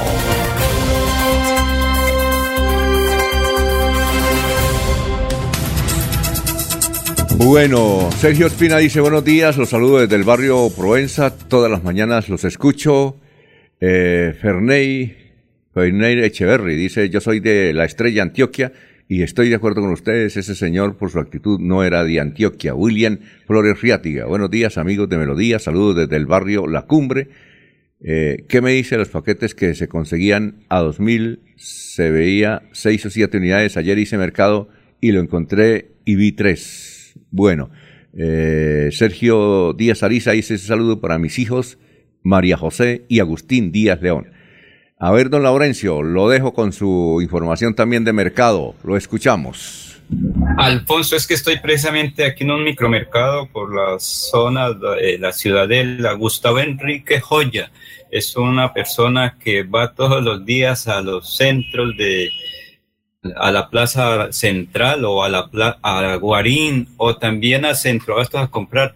Pero la pregunta, ¿por qué suben tanto los precios como lo dice Eliezer? Porque es que en el campo la producción está muy barata, a 800 la libra de yuca, 600 del plátano, pero aquí, Gustavo, precisamente, ¿por qué los precios tan elevados en los productos que se venden en los micromercados? Esa es la pregunta que nos hacemos porque todas las empresas le subieron a todos los productos. Los huevos, bueno, dice que los huevos, la causa de los huevos es por los insumos que están muy costosos y que son importados. Todo subió y la verdad dicen que no hay, que lo que hay son como reservas que están trayendo. Eso, los demás productos del campo también incide es porque también necesitan de los insumos o venenos que son los que hacen que puedan salir a flote. Sí, la papa sí pues no tengo el conocimiento, pero sí sigue muy costosa. Entonces hay que venir es con un bulto de plata y llevarlo al mercadito. Exacto, ya todo es como comer plata con el tiempo, ¿no? Pero se consiguen productos. Sí, actualmente sí, gracias a Dios pues hay de todo, pero el problema es el costo, o sea que todo está muy costoso.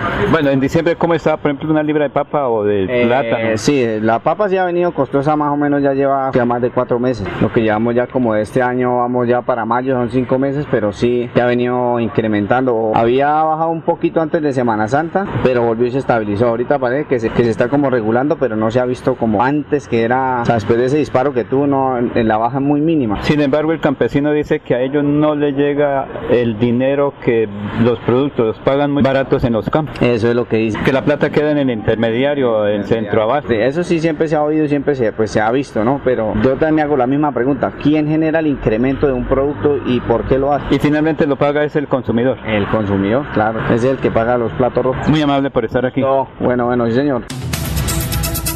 Muy bien, son las 6 de la mañana, 6 minutos. Vamos con más noticias. Jorge, lo escuchamos. Estamos en Radio Melodía. Don Alfonso, a noticias económicas de Venezuela, como la de la eh, presenta la CEPAL, también hay noticias por parte del portal económico Bloomberg. Eh, Bloomberg ha publicado el, el ranking de la inflación interanual en América Latina, correspondiente a los meses de marzo y abril de 2022. El primer lugar lo, eh, ocupa Venezuela con 284,4%.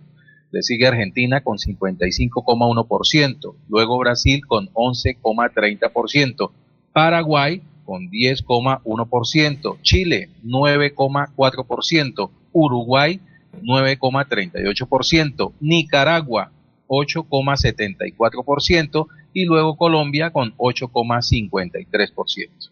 Muy bien, eh, 6 de la mañana, 7 minutos. Don Eliezer, lo escuchamos. Estamos en Radio Melodía.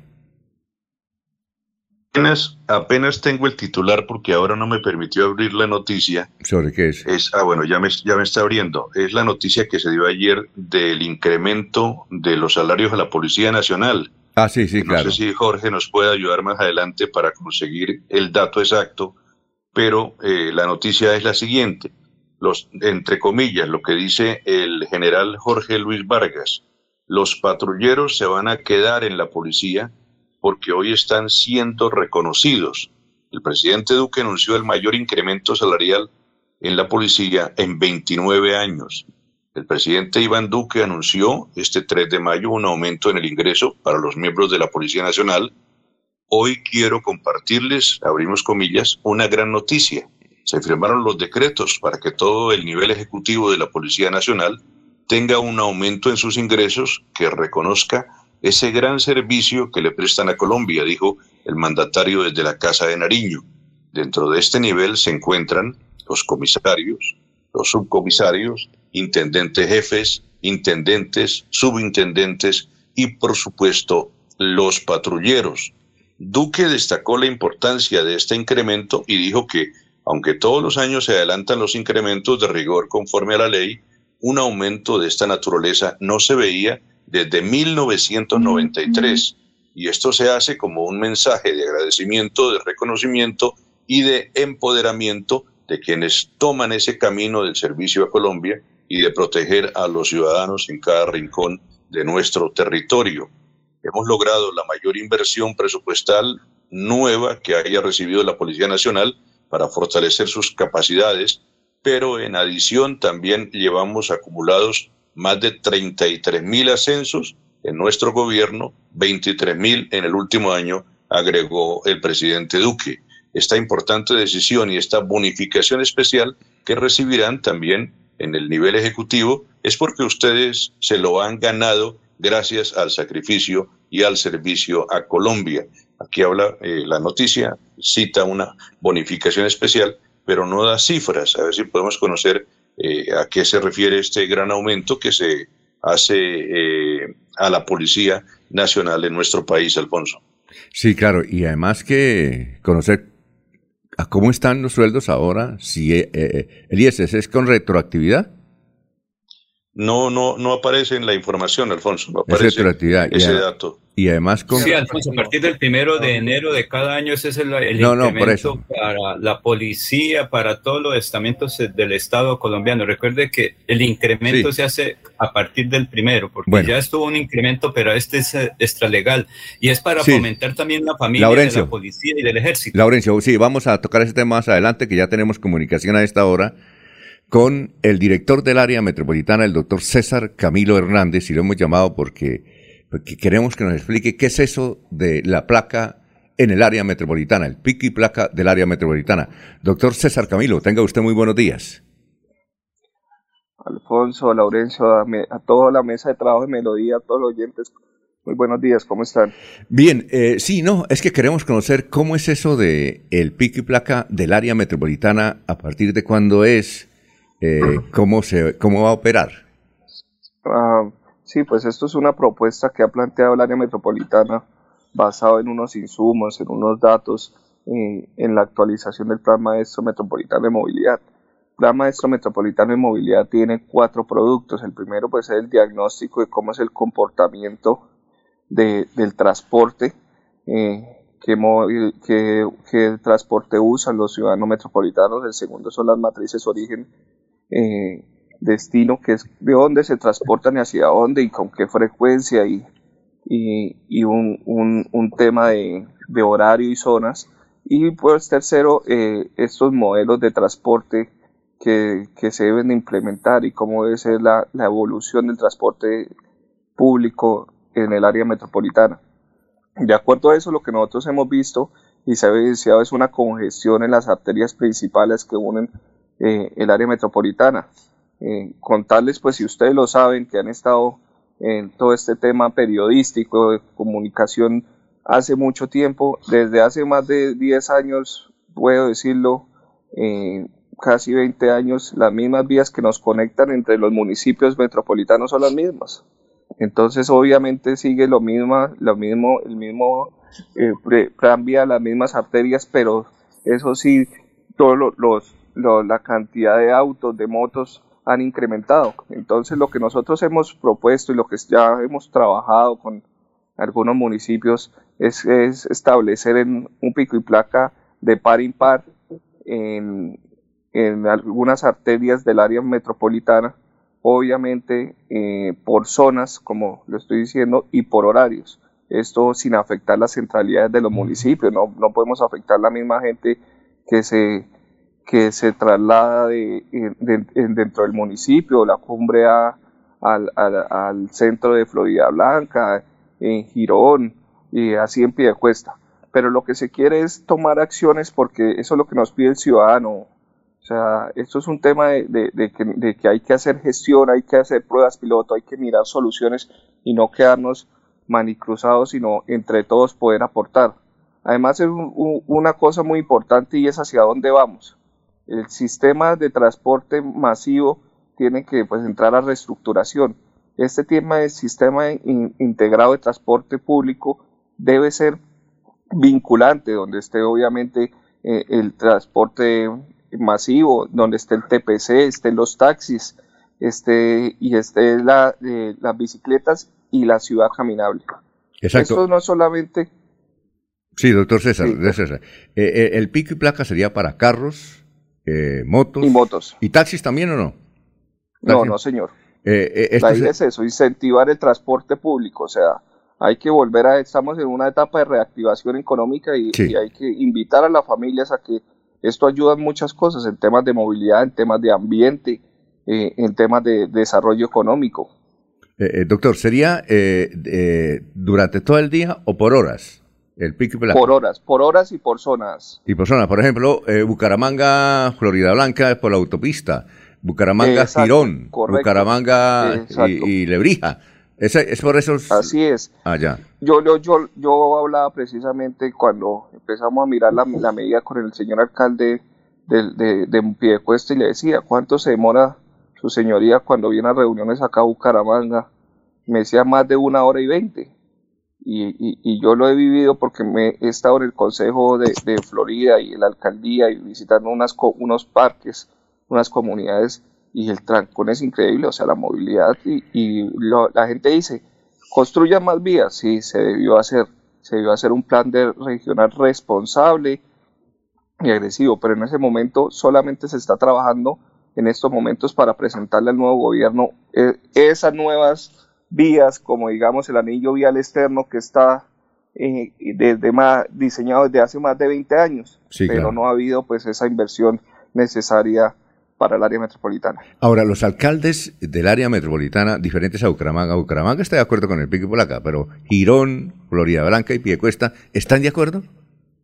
Sí, yo he hablado con ellos, ellos, eh, ellos están de acuerdo, ellos lo que quieren es, eh, unas propuestas sólidas y con planeación. No, no, no estamos presentando una propuesta como se dice eh, por presentarla, sino basado en datos, insumos de unos de, del Plan Maestro Metropolitano de, de- de Movilidad y ese diagnóstico que arrojó. Ahora, eh, eh, esta propuesta suya tiene que la prueba del área metropolitana o tiene que ir a los consejos. No, tiene que los, los organismos de, tránsito tienen que generar el, eh, el decreto. Es decir, el área metropolitana lo, lo aprueba.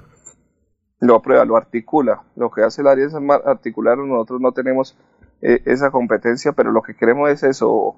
Porque es que si nosotros no empezamos a pensar como ciudad-región, Sí, claro. donde estamos en unos municipios conurbados, vamos a seguir eh, eh, creciendo como territorios, pero insostenibles, no son sostenibles en el tiempo. Y eso nos está pasando, no tenemos las vías para comunicarnos. Estamos solamente creciendo hacia arriba, pero no expandiéndonos. Y, y obviamente pues la población crece y las necesidades igual. La propuesta es interesante, pero, pero sí, eh, ¿es a corto plazo o a largo plazo? Porque usted dice, eh, con toda razón, que eso incentiva, incentiva el transporte público. Pero es que el transporte público es muy malo, empezando por Metrolínea. Es muy, muy, muy malo. Tanto así que un operador no está funcionando. Entonces, Sí, lo que estamos haciendo es, eh, es fortalecer ese transporte masivo, ese Metrolínea con la complementariedad con los TPCs. Los TPCs han estado toda la, toda la vida y la comunidad y las mismas ciudadanías la- lo pide. Dicen que nunca debieron haber desaparecido algunas rutas que ellos cubrían por el sistema de transporte masivo, pero pues fue un, un, un tema eh, a nivel nacional que manejaron desde, desde presidencia, donde Sí. hubo el transporte masivo en varias ciudades. eh, Pero sí lo que se es es fortalecer, porque es que hay que evolucionar. Tenemos eh, eh, casos de éxito como en Tunja, donde todos están agremiados, todos los TPCs tienen una tecnología perdón, para ¿qué son, perdón, ¿qué son TPC? Escúcheme la ignorancia. ¿TPC qué son? transporte público colectivo, los buses. Ah, los buses eh, convencionales. Sí, sí, señor. A ver, eh, doctor Camilo, me espera un momentico, vamos a pasar unos mensajes y regresamos porque la charla está interesante, ¿le parece? Claro que sí, señor. Bueno, estamos hablando con César Camilo Hernández, el joven director del área metropolitana aquí en Melodía. Son las 6 y 18. que disfrutes de un servicio de energía confiable y de calidad. Por eso, trabajamos en el mantenimiento de la infraestructura eléctrica. Para que estés informado oportunamente de las fechas y horarios, síguenos en nuestras redes sociales o consulta toda la información en www.esa.com.co. ESA, Grupo EPM, Vigilado Superservicios. En Paz cuidando el medio ambiente. Te invitamos a que seas parte de las soluciones ambientales desde tu casa. No arroje papeles, toallas higiénicas, pañales, tampones ni ningún elemento sólido por el inodoro. Evitar arrojar desperdicios, grasa, basuras en el lavaplatos o cabello en el lavamanos y evitar tapar las redes de alcantarillado. Haz un manejo consciente de lo que arrojas y dónde lo haces. Recuerda que toda el agua que consumes en casa debe evacuarse por el alcantarillado de forma segura y responsable. Construimos calidad de vida en paz.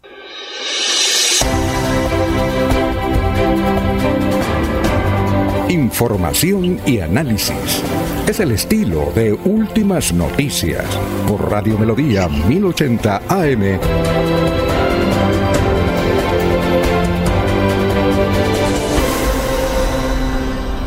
Ya son las 6 de la mañana, 19 minutos. Estamos hablando con César Camilo Hernández. Él es el eh, director del área metropolitana, Eliezer, desde la ciudad de Medellín.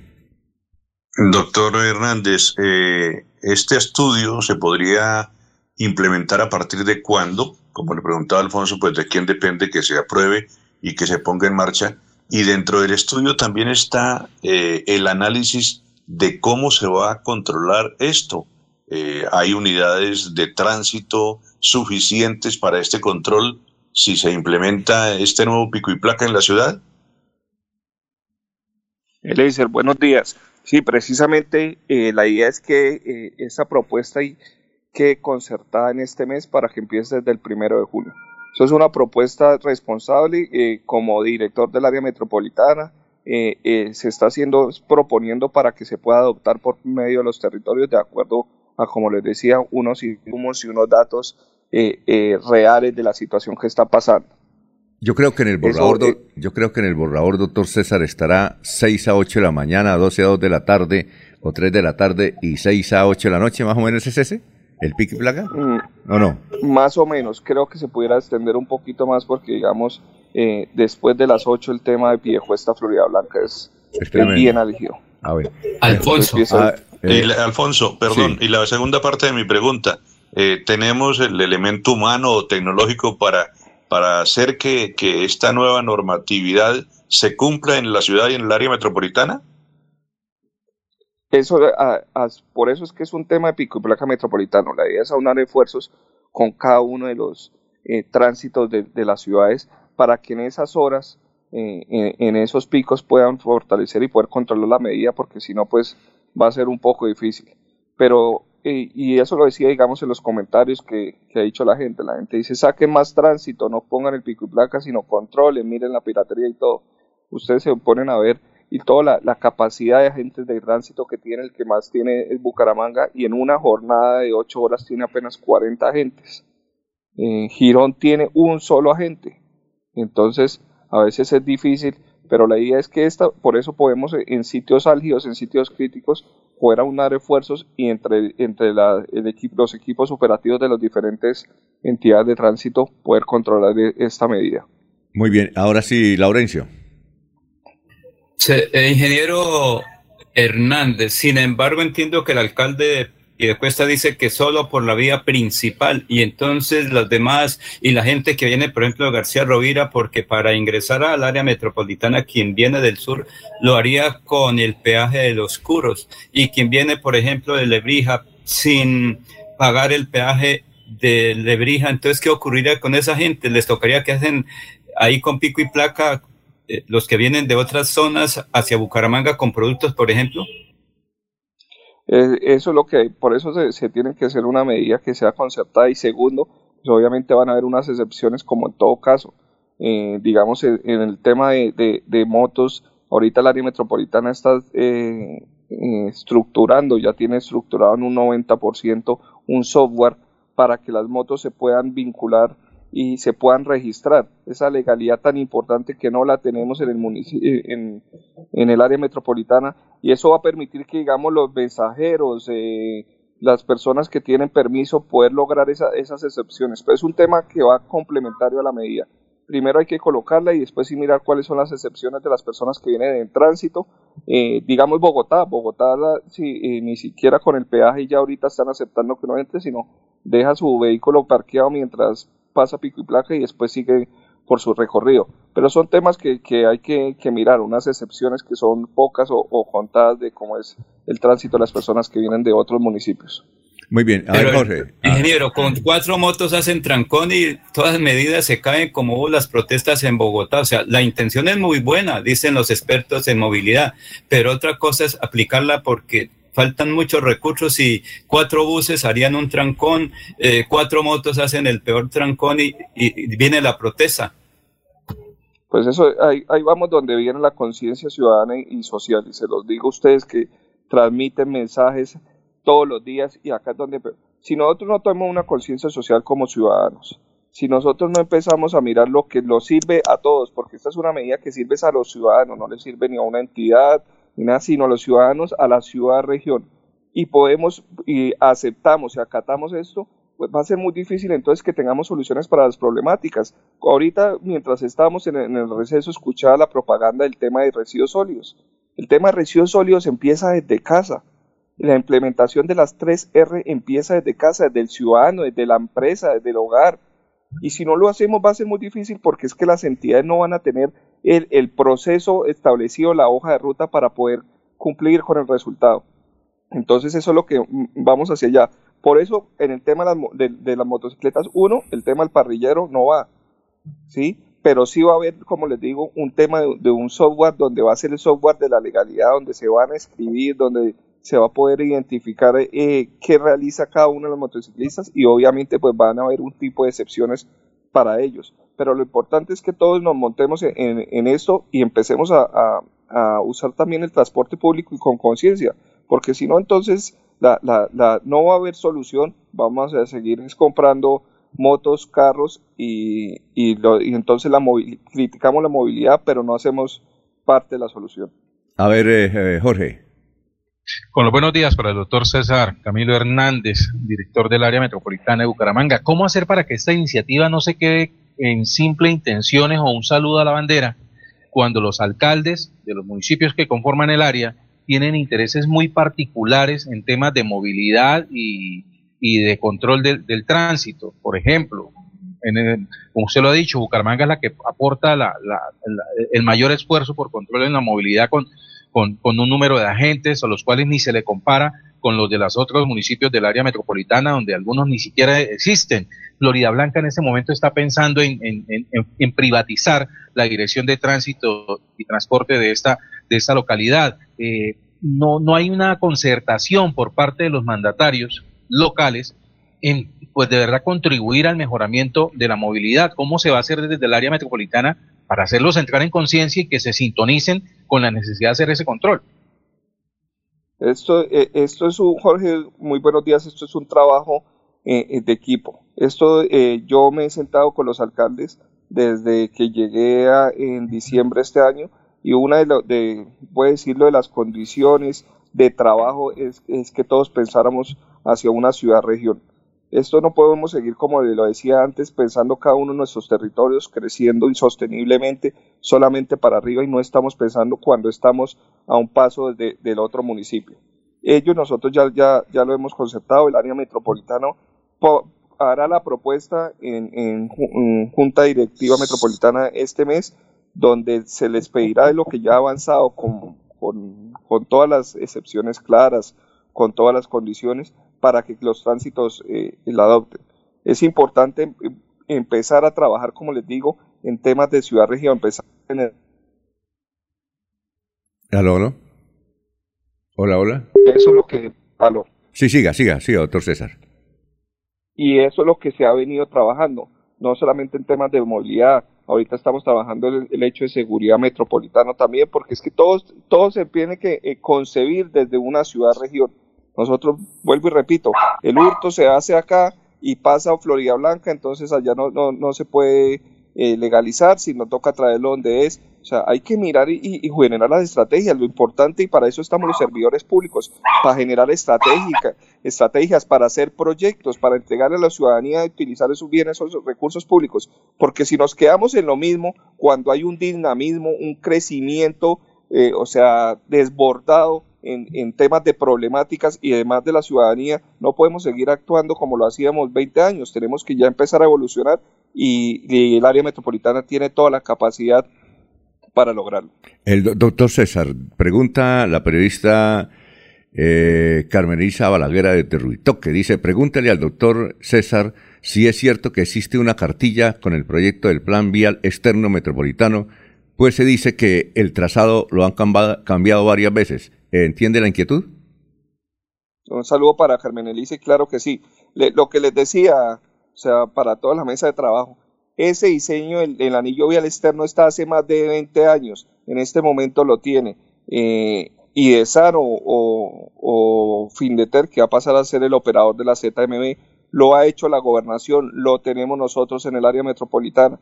Y hay varios, varios diseños, obviamente no cambien si se mueve el trazado un, poco, un 20% por mucho, pero lo demás, lo que les digo, hemos tenido diferentes diseños, diferentes eh, eh, in- iniciativas y no hemos podido lograr como región, no hemos podido ah, ponernos de acuerdo para traer una obra tan importante para el área metropolitana de Bucaramanga. Por eso entonces el, mi propuesta desde el área y lo que yo he llegado a hacer y es uno de, mis programas bandera es volver a ser el área ese ente articulador y planificador del desarrollo y crecimiento de la ciudad-región. Y, y finalmente, eh, usted nos ha dado también otra noticia. Ya se descartó el pico y placa, eh, perdón, la prohibición del parrillero en, eh, en Bucaramanga. Sí, en este momento no, no está aprobado. Sí. Eh, eso ya, ya, ya lo, lo estamos tomando. Lo que estamos es fortaleciendo y mirando eh, todo el tema de qué acciones y qué proyectos se deben de hacer desde el ámbito metropolitano. Acuérdense que la policía, la policía es MEBUC, es metropolitana. Entonces, digamos, ¿qué pasa? Cuando se reparten las motocicletas, Piedecuesta dice, nosotros aportamos un, un, un, un- un gran porcentaje y solamente nos toca una bicicleta, o nos- una bicicleta, perdón, una, una patrulla, una motocicleta, o en el tema de cámaras. Entonces lo que debemos es mirar cómo replanteamos eso, cómo podemos aunar esfuerzos, hay que im- implementar la tecnología. No tenemos el, fue- el pie de fuerza en temas de seguridad para poder contrarrestar toda esta ola de, de- de viol- violencia que se está dando. Pasa lo mismo que en temas de tránsito. Preguntemos cuántos, cuántos policías tenemos trabajando, digamos, en la ciudad de Bucaramanga. Bueno, No muchas gracias, doctor. Para una ciudad de 600 mil mu- habitantes. Muchas gracias, doctor César. ¿Qué iba a decir? Alfonso. Sí, eh, Una última preguntita para el doctor César, si es posible. sí, Alfonso. claro, con mucho gusto. Eh, ¿En la carpeta del área metropolitana está Metrolínea o no aparece en la carpeta del área metro- pe- metropolitana Metrolínea? Estamos en proceso de, de- de- de mirar cuál es el mejor, el mejor, eh, eh, la mejor proyección en temas de- del sistema de transporte masivo. Obviamente el área metropolitana va a entrar en la reestructuración de, de- de ese sistema. Muy bien, muchas gracias, doctor César Camilo Hernández. Muy gentil por haber estado en Radio Melodía. Gracias a toda la mesa de Radio Melodía, a todos los oyentes. Muchas gracias por el espacio. Éxitos. Ya son las 6 de la mañana, 32 minutos.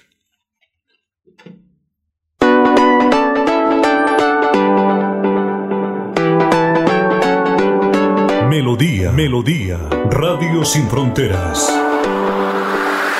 Escúchenos en cualquier lugar del mundo. Melodíaenlínea.com es nuestra página web. Melodíaenlínea.com, señal para todo el mundo. Señal para todo el mundo. Radio sin límites, Radio sin fronteras. Radio Melodía, la que manda en sintonía. Sorprenda este 8 de mayo a esa mujer especial en el Día de las Madres con el más exquisito, sabroso y crocante pollo a la broster del área metropolitana de Bucaramanga. Y no es cualquier pollo, es Rino Broster. Visítenos en la calle 35A número 2AE86, Barrio La Cumbre, una cuadra abajo de la Iglesia Católica en toda la esquina. O pídalo a domicilio llamando al 67 658 1102 o a la línea celular 322 366 1424. Rino Broster, Rino Broster, Rino Broster. Mi madre es pequeñita, igual que una violeta. Lo dulce está en su- El próximo presidente de nuestra República de Colombia, señoras y señores, una bulla, un aplauso fuerte. ¡Pico, pico, pico! En Colombia está en peligro nuestra democracia y la libertad. Para salvar a Colombia por Fico Gutiérrez vamos a votar. Vamos con todas, vamos a ganar. Fico Gutiérrez, ese es el que va. Vamos con todas, vamos a ganar. Fico Gutiérrez, ese es el que va. Publicidad política pagada. Los mariachis. La magia cultural de México llega a Bucaramanga con Chabela por siempre Vargas. En el Teatro Santander, no te la pierdas. Funciones 12 y 13 de mayo. Canto, danza, teatro y mariachi en vivo. Entradas en tuboleta.com. Bucaramanga, 400 años. Con el apoyo de Caja San.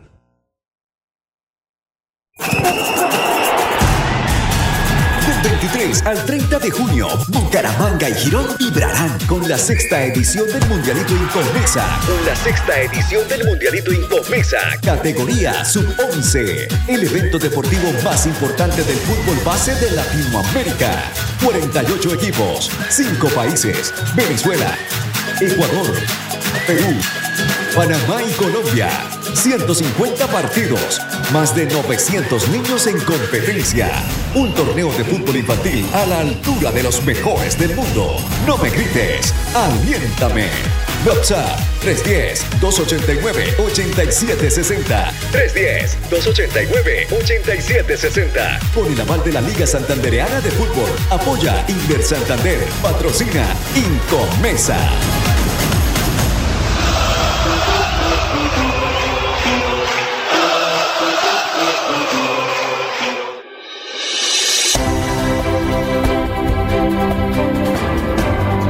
Información y análisis. Es el estilo de Últimas Noticias por Radio Melodía 1080 AM.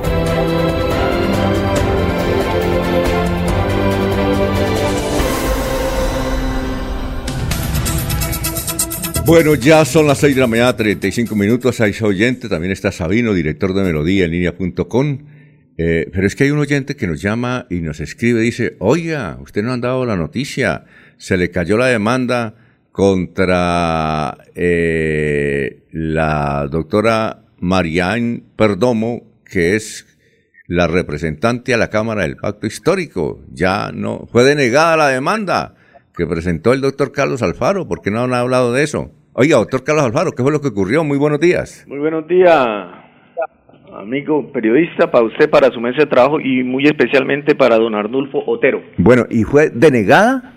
No, a ver, en Colombia, ustedes saben que los procesos eleccionarios o nulidades y pérdida de investidura están reglados y reglamentados.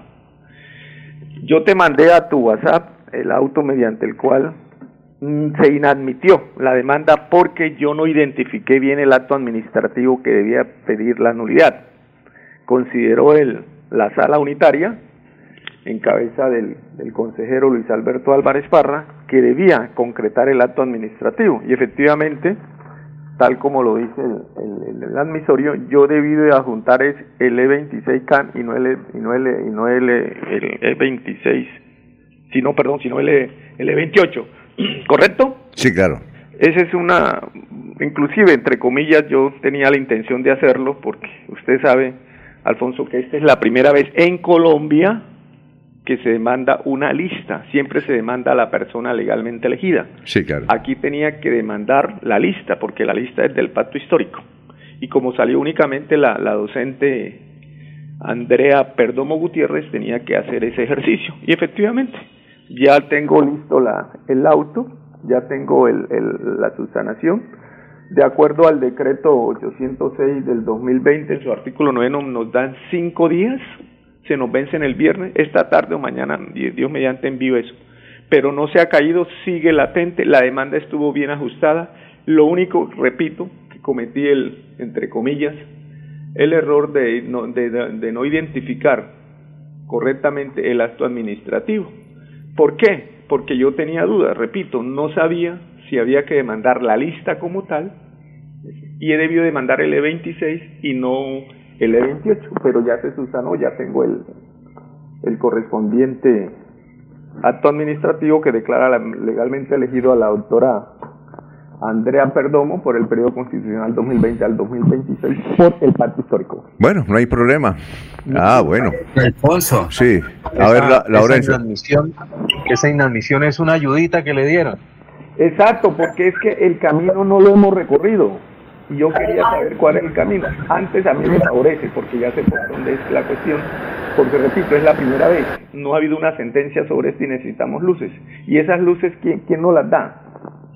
La sala, nos las da el Consejo de Estado en cabeza del, de, de la sala unitaria, como ya, como ya te, te lo dije inicialmente, del magistrado Luis Alberto Álvarez Parra, él ya me dio luces, entonces ahí vamos bien. Antes gané, entre comillas, ¿por qué? Porque ya sé por lo cuál es el camino, que no es tan cenagoso como yo pensé. Usted es como el técnico Hilardo, es estratega.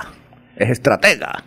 No, esto, y usted sí que lo sabe, Alfonso, usted sabe que más sabe el diablo por viejo que por diablo. Bueno, éxitos. Gracias. Adiós.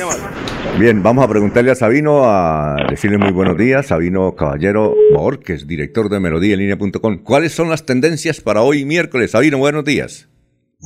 Alfonso, buenos días y saludos a todos nuestros oyentes y seguidores. Hoy te- hay tres temas que quiero destacar aquí. Uno, Aida Merlano. Se está hablando mucho de Aida Merlano. Dos, Galán. Ya les voy a decir por qué. Y tres, como, como decían antes en, en, los, en las noticias de televisión, también hay espacio para el deporte. Luis Díaz. Está hablando mucho de Luis Díaz. Empecemos, por ejemplo, Aida Merlano, pues eh, ayer fue noticia las declaraciones que dio desde eh, Venezuela y que generó ya la reacción del presidente Iván Duque. Aida Merlano dijo que por lo menos 6 mil millones de pesos entraron a su campaña, pues recursos de manera indebida. Pues titulan los medios que entregó Julio Gerlain, pero eso no dice mucho, sino que lo que Aida Merlano dice que fueron de manera indebida. Y dice el presidente Iván Duque respondió de manera inmediata, comillas, que no venga ahora con esas falacias y esas mentiras. Mm, por ahí la gente opina. Dice, por ejemplo, una señora aquí, Marta Peralta. Sí. Aida Merlano dice que las elecciones pasadas sacaron 18 mil millones de pesos del distrito. Se refiere a, a Barranquilla, el distrito de Barranquilla, para corrupción y que Duque recibió 6 mil millones de pesos. y a renglón seguido dice, bueno, y además, ¿dónde están los 70 mil millones que de- desaparecieron del Mintic? Bueno, la gente está opinando y fuerte sobre este tema. En dos, el tema de Galán, porque es que han unido a raíz de, la, de las declaraciones o de las denuncias del candidato presidencial, Gustavo Petro, sobre amenazas contra su vida, pues eh, el nombre Galán ha, ha surgido a raíz de Luis Carlos Galán. Eh, pero también por ahí seguido Gaitán, Pizarro, Jaramillo. ¿sí? Entonces, eh, por ejemplo, escribieron a Galán lo mataron, a Gaitán lo mataron, a Álvaro Gómez lo mataron, a Lara lo mataron, a Bernardo Jaramillo y a Osal eh, también lo mataron. Dice, en Colombia el asesinato de candidatos y opositores ha funcionado como estrategia política. En Colombia sí asesinan a candidatos.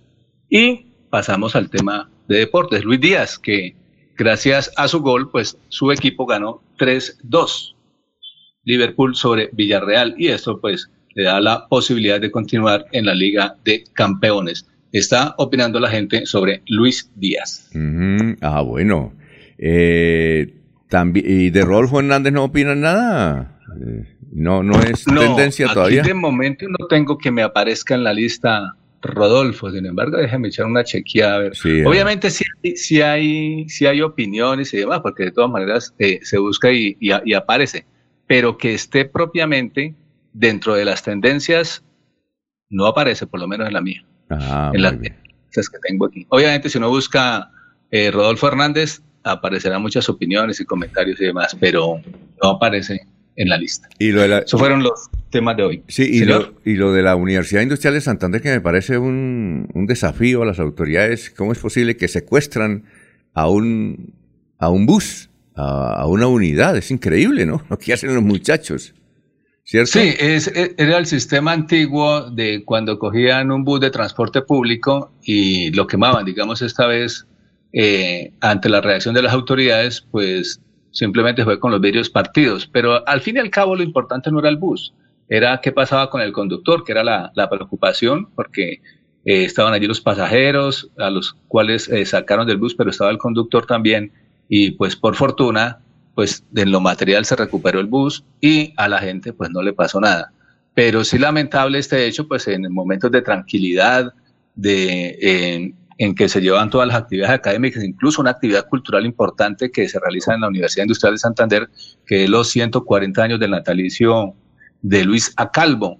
Allí 14 artistas, hay varias actividades, pero yo destaco mucho la de los 14 artistas que están pintando la obra musical de Luis Acalvo y están allí. Era martes, miércoles y se suponía que ya mañana jueves en- entregaban las obras, pero ante esto, pues todo se retrasó, sacaron hasta los artistas corriendo ayer. Al fin, bueno, complicado esto y lamentable pues en la Universidad Industrial de Santander. Sobre este evento cultural se postergó entonces para el viernes. De una vez informamos para la gente que está pendiente del tema cultural, que iba a ser mañana la entrega de las obras de los 14 artistas, queda pendiente para el viernes, esperando que todo ya retorne a la tranquilidad. Bueno, muchas gracias. pero ¿por qué fue la protesta? ¿Qué celebraban o qué conmemoraban o qué fue esta situación que dejó a medio Bucaramanga preocupado ayer? Sí, esa es la pregunta. ¿Qué pasó? Nadie da razón. Incluso algunos estudiantes eh, que advertían, nosotros apoyamos las protestas, pero esto no tiene sentido. no- ni siquiera ellos le encontraban la justificación ni la razón. Bueno, eh, Sabino, muchas gracias. Muy gentil, ¿no? A usted, muy amable. Sigan entonces con toda la excelente información de Radio Melodía y la invitación permanente que nos sigan en nuestras redes sociales, Facebook, Twitter, Instagram. Ahí estamos con las diferentes informaciones y también estamos obviamente en nuestra página web, melodíaenlínea.com. Gracias. Gracias a usted. Noticias al instante. En cualquier momento, melodíaenlínea.com, son las 6 y 45 de la Universidad Industrial. Nos informan, dice todo normal. Las actividades se reiniciaron normalmente en esta mañana eh, en la Universidad Industrial de Santander. Son las 6 y 45. En Pasitú, cuidando el medio ambiente, te invitamos a que seas parte de las soluciones ambientales desde tu casa. No arroje papeles, toallas higiénicas, pañales, tampones ni ningún elemento sólido por el inodoro. Evitar arrojar desperdicios, grasa, basuras en el lavaplatos o cabello en el lavamanos y evitar tapar las redes de alcantarillado. Haz un manejo consciente de lo que arrojas y dónde lo haces. Recuerda que toda el agua que consumes en casa debe evacuarse por el alcantarillado de forma segura y responsable. Construimos calidad de vida Escucha Últimas Noticias por Radio Melodía. Últimas Noticias por Radio Melodía, la que manda en sintonía. Ya son las 6 de la mañana, 46 minutos. Eh, Pedro Gómez, veedor de Piedecuesta, también nos está escuchando. Leo Lato, lo relevante es el señalamiento de corrupción del presidente, quien no tiene límite en su actuar cuestionable. Juan Carlos Contreras, buenos días. ¿Qué ha pasado con los 100 buses en el parqueadero de Metrolínea sin utilizar y chatarrizándose hace meses? Pues ahí están. Eh, Pedro Gómez dice que sacar el tráfico pesado por la autopista, que, ¿qué pasó con la vía Tres Esquinas, Piedecuesta con Girón? Bien, noticias, Jorge, lo escuchamos. Así es, don Alfonso, y mucha atención porque imputan cargos a la secretaria de Hacienda de Bucaramanga, Saharay Rojas.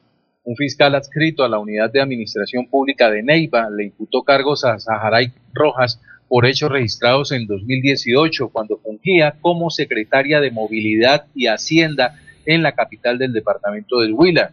Rojas Telles, actual secretaria de Hacienda de Bucaramanga, es señalada por la Fiscalía de supuestamente haber incurrido en los delitos de prevaricato por acción, falsedad ideológica en documento público y confusión. Según el proceso judicial, desde su cargo como secretaria de Movilidad y Hacienda de Neiva, para el periodo 2015-2019, Saharay Rojas habría participado en un entramado para levantar comparendos a cambio de dávidas por, eh, por parte de conductores e infractores. Ella dice, Jorge, que en ese caso, cuando estaba de secretaria ya, que era la secretaria del actual candidato a la vicepresidencia, el doctor Rodrigo Lara, que cuando estaba de, eh, de secretaria de Hacienda ya, lo que hizo fue que un señor eh, llevó un poco de plata y dice, vea, dejo ese billete para que miren qué comparendo, comparendos tengo y se paguen de ahí. Y entonces él dice que, eh, e, ella dice que regañó a su subalterno y le dijo que eso no se podía hacer así, que le volviera la plata al señor, que esa fue la actuación de él, de ella, que está tranquila, que no tiene ningún problema, pero sin embargo hubo ya eh, recusación, ¿no, Jorge? ¿Qué dice usted?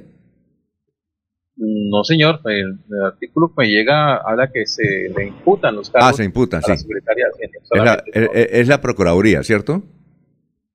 Sí, señor. Es la, Procuraduría. La pregunta es, don Alfonso, ¿qué tan involucrada está la Secretaría de Hacienda de Bucaramanga en el plan de modernización de la eh, red semafórica de la ciudad y del plan de comparendos? ¿Por qué? De, de- no, porque entiendo que ella tiene un papel protagónico en ese proyecto de la Dirección de Tránsito de Bucaramanga de modernizar eh, la, la red semafórica y de, de la, la utilización de, de sistemas electrónicos eh, para el control de la movilidad.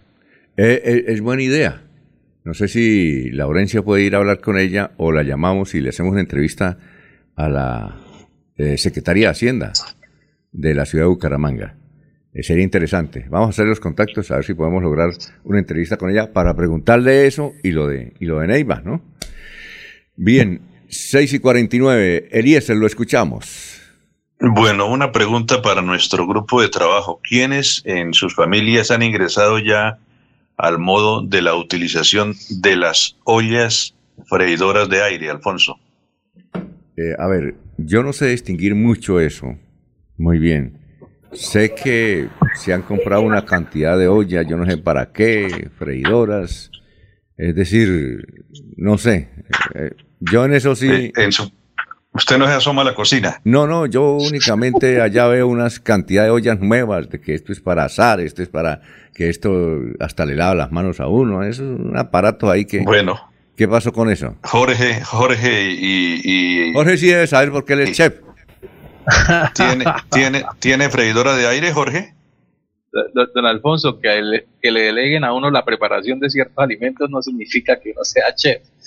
Bueno, pero mi pregunta es, ¿tiene freidora sí, de aire, Jorge? La, la he utilizado en algunos alimentos, Ah, bueno. eh, con algunos muy buenos resultados, otros Sí. no tanto, Sí. pero Y- es un elemento interesante. El- la- Y la- Las Frider eh, se han Sí. convertido como en el Nintendo de las señoras de, de las damas de casa. Sí, señor. ¿Y Laurencio, en casa de Laurencio, ya, ya está o no? No, toca mandarla a reparar porque se dañó. Eso valió casi, casi un cuarto de millón de pesos y se dañó, no sabemos qué pasó. Y, y sí, aquí, pues mi hija y doña Julita siempre están pendientes de Bueno, toda es un, es un elemento, es un elemento que está en muchos hogares, no importa el estrato social, si es estrato alto, si es estrato medio. En muchos hogares, por ejemplo, en mi entorno, en, en casa, en Bucaramanga, la, hay eh, en varios hogares de, de las familias del entorno, aquí también la tenemos, pero la noticia es que Estados Unidos ha indicado que va a retirar una cantidad de ollas de estas por peligrosas, porque pueden generar incendios. La freidora de aire y citan la marca, Alfonso, por si alguien la tiene en Colombia, ¿Cómo- cuál es? que Voy la haya traído, voy a revisar. tener, tener, tener cuidado. Voy a revisar. Eh, la marca es eh, Insignia, es la marca. Insignia. Insignia es la marca. ¿Fabricada en Estados Eh, Unidos? Insignia. No sé si será fabricada. Eso, yo creo que la mayoría son cosas que vienen de China, Alfonso. Sí, La insignia. mayoría vienen de China. Y cita las referencias de todas las ollas, ahí aparecen las referencias. Eh, dice Estados Unidos que va a retirar alrededor de 635 mil y otras 137 mil eh, en Canadá. En Estados Unidos van a retirar 635 mil y 137 mil en Canadá. ¿Por qué las retiran? Porque son peligrosas, pueden producir incendios, porque algunos de los productos con que han sido elaboradas eh, se pueden eh, incendiar, se pueden quemar. Entonces hacen un llamado de atención a la gente que ha comprado esta marca de las famosas ollas eh, de aire, de aire caliente, la marca Insignia. Es un llamado de atención. Ahora es fácil comprar en Estados Unidos a través de Amazon, a través de tantas tiendas virtuales y muchas, muchas personas seguramente en nuestros hogares santanderianos las pueden tener. Marca Insignia es la marca que eh, coloca en el ojo del huracán eh, eh, Estados Unidos, Alfonso. Oiga, y, y esa noticia es grave, sobre todo aquí en Colombia, que el próximo domingo es el Día de la Madre, ¿no? Y entonces Sí. mucha gente piensa en eso, ¿no? Piensa y dice, bueno, Sí, sí. Pues seguramente buscar otras marcas, Alfonso, hay muchas marcas, hay muchas marcas. Eh, la gente la está comprando porque es práctica, como decía Jorge, algunas cosas resultan bien, otras no resultan tan bien, tiene uno buenas experiencias, tiene uno tristes experiencias, pero en la mayoría de los casos le va uno cogiendo el tiro y puede preparar las cosas fácilmente y sin, eh, sin, eh, sin grasa, sin aceites, Alfonso. Hay que manejar tiempos, al- Eliezer, por cuanto dependiendo del producto que uno quiera eh, preparar, es por tiempos. A veces se le olvida y cuando va a revisar está el carboncito ya listo. Y por eso es el incidente, pero es por tiempos. Porque para unos dicen 10 minuticos, 5 minutos, 15 minutos. En eso es que hay que tener cuidado. Por eso cuando uno va a preparar, tiene que estar preparando y no viendo televisión, eh, eh, chateando. Y por eso es que a veces presentan los incendios, porque la corriente eléctrica, recuerden las recomendaciones, hay que estar pendiente de todo. El equipo, el, este tipo de elemento de cocina tiene una tecnología, pero la tecnología se supera con el calor y es peligroso, como dice Eliezer. Dirán algunos productos insignia, el regalo ideal para la suegra. Exacto. Sí, señor. Sí, sí, sí, sí. Entonces no, no regale insignia, busque otra marca. Eh, bueno, perfecto. Eh, William Niño dice desde Suratá, dice, tengo entendido que el Día Nacional del Bombero es el 11 de noviembre de cada, de cada año. Eh, decimos que hoy es el Día Internacional de Bomberos porque las Naciones Unidas lo registra en sus días. Hoy registra el, eh, las Naciones Unidas el Día Internacional del Bombero y entiendo que en varias ciudades de Estados Unidos hay eventos sobre el particular. Y también es el Día de la Salud Mental Materna durante el embarazo. Así es que, don William, eh, sacamos la noticia de eh, el boletín diario de Naciones Unidas. Muy bien. Que celebre hoy, que celebre y espere la otra, la nacional y otra la de su municipio, que son tres. Entonces sería una celebración por tres ocasiones. Como la de los periodistas, que es el, eh, en el 9 de febrero y el 4 de agosto. Ya casi, ¿no? Y el 4 de agosto. Y recientemente el Día de la Libertad de Prensa. Entonces ahí se acumulan todos. No, no, ayer fue el Día de la Libertad de Prensa. Sí, ayer fue el Día de la Libertad de Prensa. Muy bien, eh, 6 y 55. Tenemos aquí unos audios sobre la visita que hizo Rodolfo Hernández a, ¿a qué? A Antioquia, donde pues eh, muchos periodistas querían tenerlo en su medio. El canal, uno de los más sintonizados allá es el canal eh, Teleantioquia, el otro es Telemedellín. No sé si también tenía, disque 15 canales. Oye, mucho ver canales de televisión eh, Eliezer en Medellín, ¿no? Qué barbaridad. ¿Cierto? Eso hay- Sí, pero esencialmente la gente ve Teleantioquia y ve Telemedellín, Alfonso. Eso ha- está uno que llama Cosmovisión, otro que llama Sí. Televida. Oiga, pero el, el, el más es Teleantioquia, ¿verdad? Teleantioquia, sí, señor. Pero dice, Alfonso, ojalá que don Eliezer no se quede por ahí en Teleantioquia o en Tele- Telemedellín por su experiencia, por su talento. ¿Qué tal que nos lo quiten por allá? oiga, Eliezer, y Telemedellín dice que es más moderno que Teleantioquia, pero no tiene la audiencia que tiene Teleantioquia entonces. Dicen que Claro, ahí, ahí pues eh, tal vez la calidad de la nómina del personal de Teleantioquia, los años también hacen que usted pues haya logrado a través del tiempo cosechar una, una muy abundante cantidad de televidentes. Eso no es gratis, entonces por esa razón pues hay más, más, más seguidores de, de Teleantioquia en este momento que de Telemedellín, Alfonso. Imagínense que 11 canales de televisión allá de Medellín estaban tras de una entrevista de Rodolfo Hernández. Y yo dije, pues esto es un hecho a ver, ¿no? Telemedellín, Teleantioquia, Cosmovisión, Televida, Telefamilia, Tele, Tele, Tele, Tele, ¿no? o sea que, y allá mucha publicidad en todos los lados, ¿no? La eh, sobre todo la alcaldía de Medellín y las alcaldías, ¿no? Yo he visto algunos programas de, de- de- en Teleantioquia, en Telemedellín, es la alcaldía de la, de la Estrella, la alcaldía de Caldas, la alcaldía de Bello, la alcaldía de Envigado, la alcaldía de Itagüí, la alcaldía de Girardota. Eso tiene más publicidad tremendamente, ¿no? Alfonso, entonces debería cambiarle el lema. El artista de la política candidato presidencial, el ingeniero Rodolfo Hernández Suárez de Santander para Colombia. Mire, estos son audios de Telemedellín y Teleantioquia, los periodistas asombrados con la actitud del recibimiento que tuvo Rodolfo Hernández en Antioquia. En un hipotético escenario, digamos que usted por alguna vaina no, no gana para la primera vuelta, listo, por algo. O sea, no queda usted entre los dos, que quedaron otros distintos. Usted tiene, usted es la sorpresa electoral. Usted sin duda alguna hoy es el hombre que todo el mundo quiere entrevistar. Mire, basta verlo llegar a usted, la gente fotos, ayer en el centro. Usted es un fenómeno. Pero digamos ese fenómeno, ¿con quién se va a ir? Ingeniero Rodolfo Hernández, gracias por venir a Teleantioquia, gracias por visitarnos. Eh, muchas reacciones y muy positivas. ¿Cuántas? No, muchas, y Muchas, muy muchas, positivas, oiga. No, esto está lleno, porque están en Twitter, están en Facebook, están en Instagram. Y hablando muy bien de usted, ingeniero, gracias por venir a acompañarnos esta mañana. Bueno, ahí les doy ese, y hay más sobre periodistas que, que, que- o una periodista que en vez de hacer una entrevista se puso fue a, a- a hablar bellezas de don Rodolfo Hernández. Los Eh, periodistas tienen la actitud que le hizo falta al tendero de don Eliezer. No, es que yo estoy seguro, estoy seguro que ese tendero no era, no era, antioque- no era antioqueño. Ese debe ser por acá. Aquí, aquí los tenderos le falta más, no todos, pero le- les falta más cordialidad, más alegría atender la- Los paisitas aquí están dominando el comercio de Bucaramanga. Usted va al centro de Bucaramanga, sobre todo, mire, hay un centro comercial que llama Los Paisas. Y es que es de puro paisa.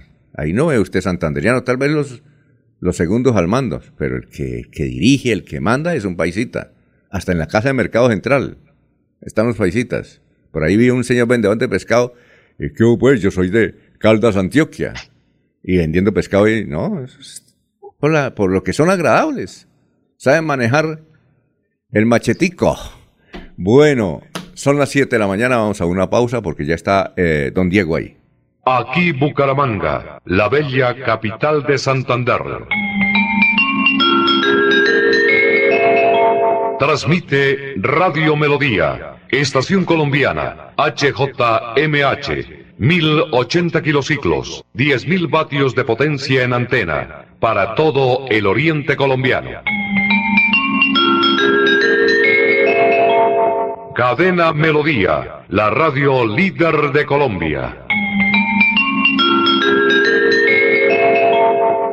El sábado 7 y domingo 8 de mayo estará en Bucaramanga el doctor Ricardo González, atendiendo en el Hotel Cabecera Country, calle 48, número 3429. Agende su cita médica. Tratamientos con medicamentos naturales. Recuerde, el sábado 7 y domingo 8 de mayo estará en Bucaramanga el doctor Ricardo González. Agende su cita médica llamando a la línea celular 313-392-2623. 313-392-2623.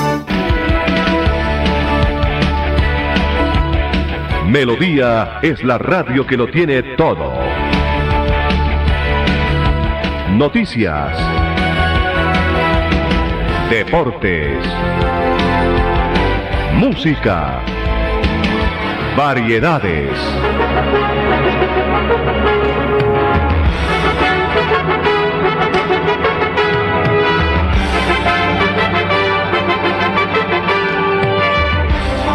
Melodía La Grande.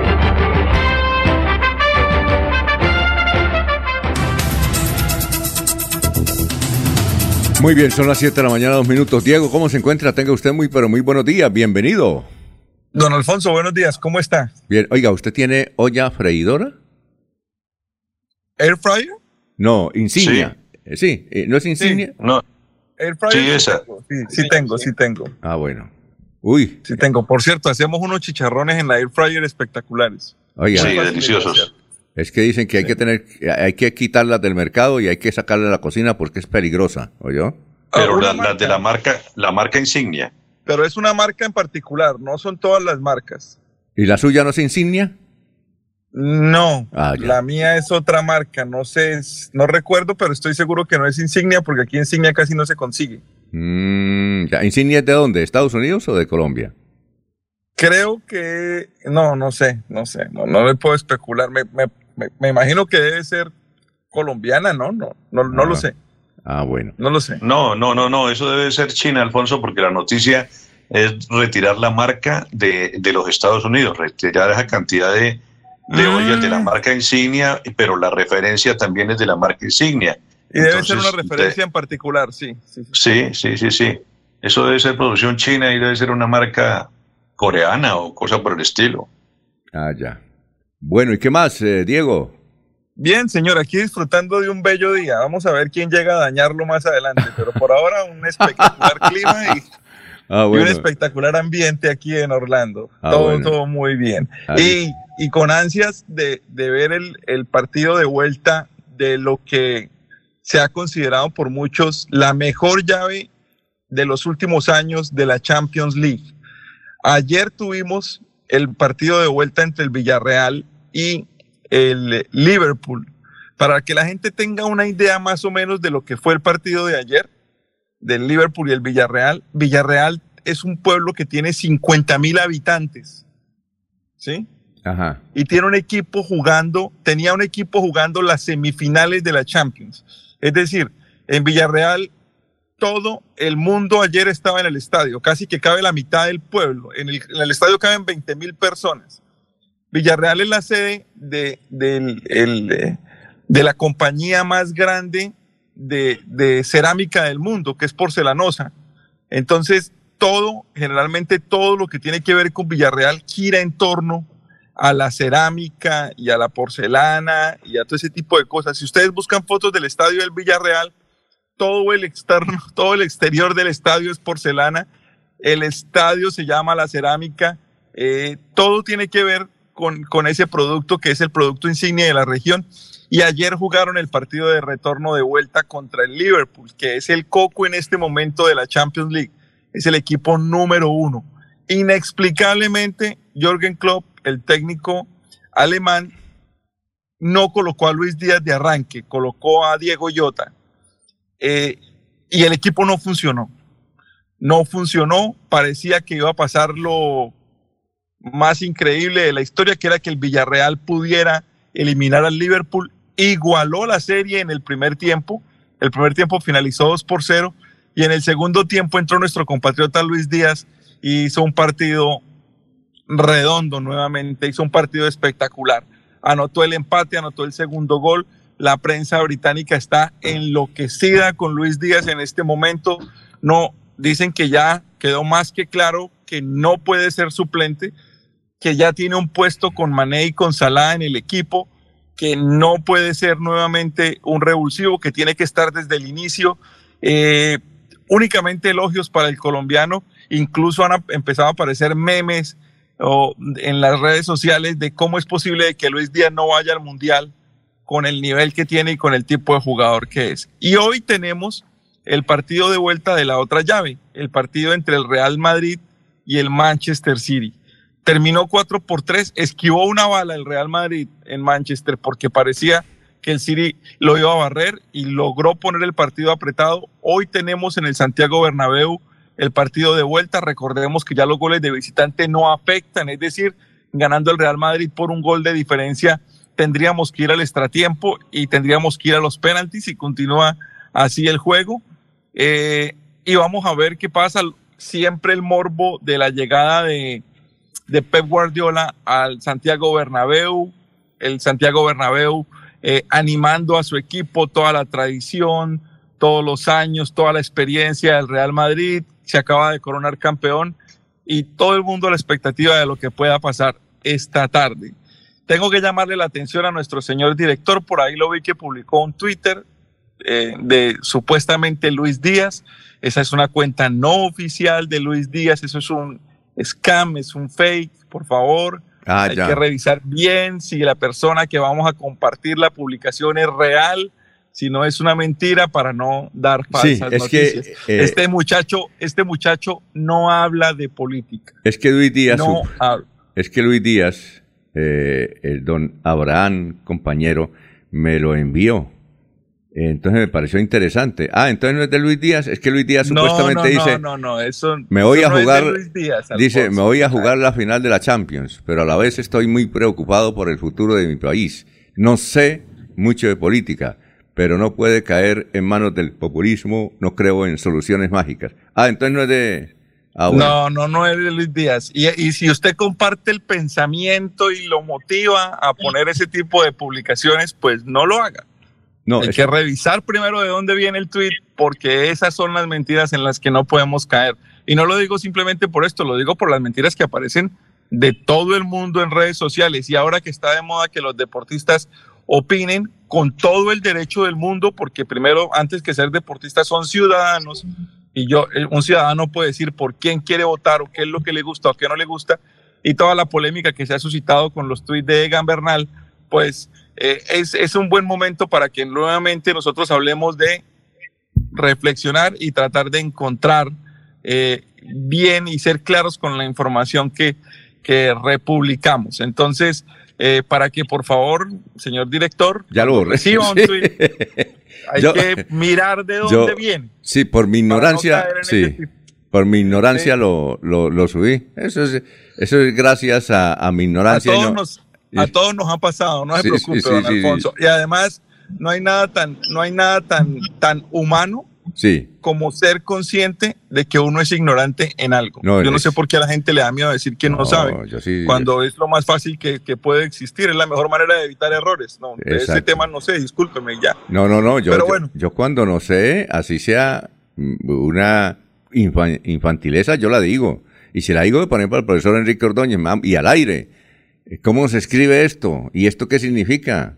Sin agüero, si no sé, ¿sí o no? o no Claro, me- eso, eso hay que hacerlo siempre. Eso es lo me- el mejor, el mejor consejo que le pueden dar a uno es que uno acepte cuando no sabe algo y No, pida claro. una explicación No, no. o pida, investigue el tema. Pero bueno, Alfonso, no lo saco más del juego. Esta tarde, 2 de la tarde hora colombiana, 3 de la tarde en los Estados Unidos, Champions League. Otro deporte, definitivamente. No se parece nada a lo que jugamos nosotros en Sudamérica. Jugadores a mil por hora, partidos súper apretados, hinchadas sentadas una junto a la otra, que sí hay problemas como en todas partes, pero, pero con todo el respeto del mundo se, se, se vive y se disfruta el mejor espectáculo del soccer en este momento a nivel mundial, la UEFA Champions League. Oiga, eh, Diego. Alfonso. Sí, sí eh, Eliezer, antes de usted. Ahí una señora le preguntó temprano a usted sobre el tema de un festival de, Sí, de salsa que se dio en Orlando. Juliana Vargas dice, dígale a Diego que hable del- de la salsa ayer en Orlando. ¿Qué fue eso, Diego? No, tengo que investigar el tema porque en el momento en el que usted me mandó el mensaje yo estaba disfrutando más o menos de mi decimocuarto o decimoquinto sueño de la noche, entonces no, no lo leí esta mañana cuando, cuando me levanté a hacer el informe. Sí. No, y no quiero especular. Aquí se hacen muchos, muchos festivales musicales y muchos festivales de salsa. Sé que vino Willy Colón y que reapareció, que aquí en los Estados Unidos Willy Colón es un personaje muy querido pero muy polémico porque es uno de los defensores eh, fehacientes de Trump. Ajá. ¿sí? Willy Colón tuvo vínculos con la policía de Nueva York. eh, no sé si es retirado, no, no creo que sea retirado de la policía, pero creo que tuvo algo que ver con la policía de Nueva York y es un republicano duro, duro, de la línea dura republicana.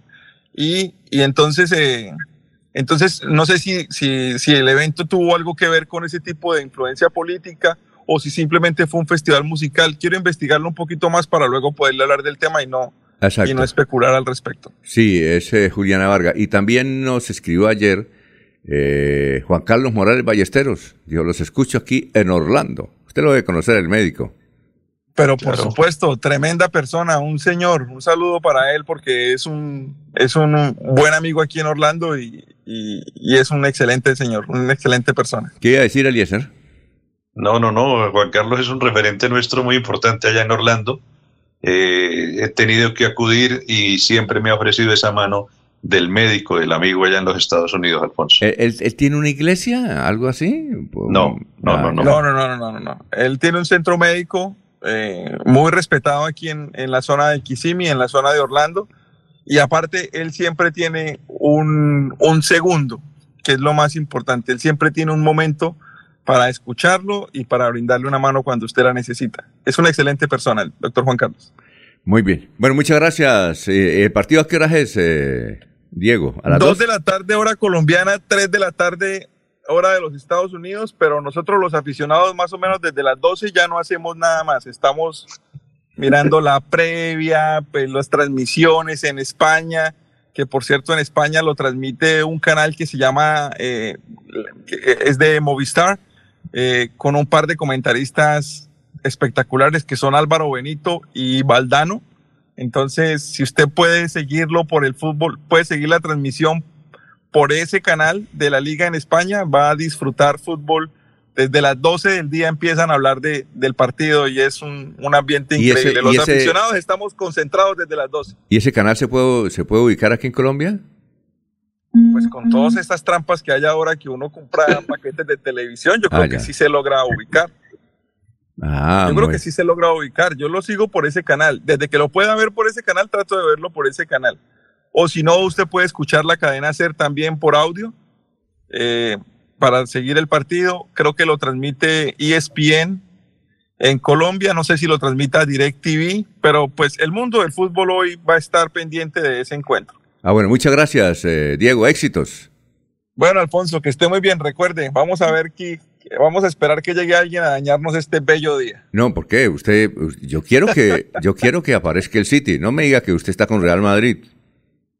No, yo no sé. La verdad, no, la verdad no sé. Yo siempre fui muy fanático del Real Madrid. Me gustó mucho, pero no me gustó la forma en la que salió Casillas y en la que salió Raúl del equipo. Y después de que pasaron ese par de situaciones, le perdí un poquito al cariño, el cariño al, al equipo merengue. Pero yo creería que, que el, pase lo que pase hoy, eh, tenemos garantizado que a los que nos gusta el fútbol como tal, Sí. la vamos a pasar muy bien. Entonces, no, la verdad no, no tengo pasión en este encuentro. Le estaba haciendo mucha fuerza a Luis Díaz y me alcancé a asustar ayer con el- la reacción del Villarreal. Muy bien, perfecto. Vamos, gracias, Diego. Muy gentil. Nos vemos mañana, Bueno, que ¿no? esté muy bien. Gracias. 7, 15 minutos en Colombia.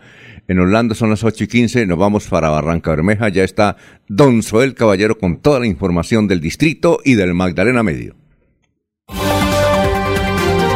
Soel Caballero está en Últimas Noticias de Radio Melodía 1080 AM. Buenos días, Alfonso, para usted, para los compañeros, igualmente para todos los oyentes. Fue aprobado por unanimidad en primer debate en la Comisión de Hacienda del Consejo Distrital de Barranca Bermeja el proyecto del Fondo de Infraestructura Educativa que presentó la Alcaldía Distrital y que busca asignar el 3% de los ingresos corrientes de libre inversión, es decir, más de 50 mil millones de pesos durante los próximos cinco años a la infraestructura de los establecimientos educativos oficiales. Por otra parte, durante hoy y mañana se cumplirá en el Centro de Convivencia Ciudadana el octavo Fest de Oportunidades y Servicios dirigidos a mujeres y población con discapacidad, con la participación del SENA, Confenalco, Cajazán, CAFABA, por parte de la Administración Municipal, Secretaría de Empresa, Empleo y Emprendimiento, Secretaría de Mujeres y Familia y Secretaría del Adulto Mayor, Juventud e Inclusión Social. Noticias con las que amanece el distrito. Continúen compañeros en estudios en últimas noticias de Melodía 1080 AM. En Paz y tú, cuidando el medio ambiente. Te invitamos a que seas parte de las soluciones ambientales desde tu casa. No arroje papeles, toallas higiénicas, pañales, tampones ni ningún elemento sólido por el inodoro. Evitar arrojar desperdicios, grasa, basuras en el lavaplatos o cabello en el lavamanos y evitar tapar las redes de alcantarillado. Haz un manejo consciente de lo que arrojas y dónde lo haces. Recuerda que toda el agua que consumes en casa debe evacuarse por el alcantarillado de forma segura y responsable. Construimos calidad de vida Enrique Ordóñez Montañés está en Últimas Noticias de Radio Melodía, 1080 AM. Bueno, vamos con el profesor Enrique Ordóñez. Eh, profesor, muy buenos días. A ver, aquí dice eh, Cecilia Acuña. Esta es una buena pregunta, profesor. Excelente. ¿Sabe qué quiere preguntar y quiere saber Cecilia Acuña? Dice, ¿por qué se dice la mosca y no el mosco? ¿Es que no hay moscos, profesor? Buenos días. Muy buenos días, Alfonso y oyente de Últimas Noticias. Doña Cecilia, usted tiene razón porque todo el mundo dice la mosca, pero muy poco el mosco. Hablan del mosquito, pero es el mosquito, eh, la Aedes eh, aegypti, en fin, todo ese mosquito, ahí sí hablan de mosquito, pero generalmente la mosca, todo es la mosca y no, no el mosco, ¿qué pasa con el mosco?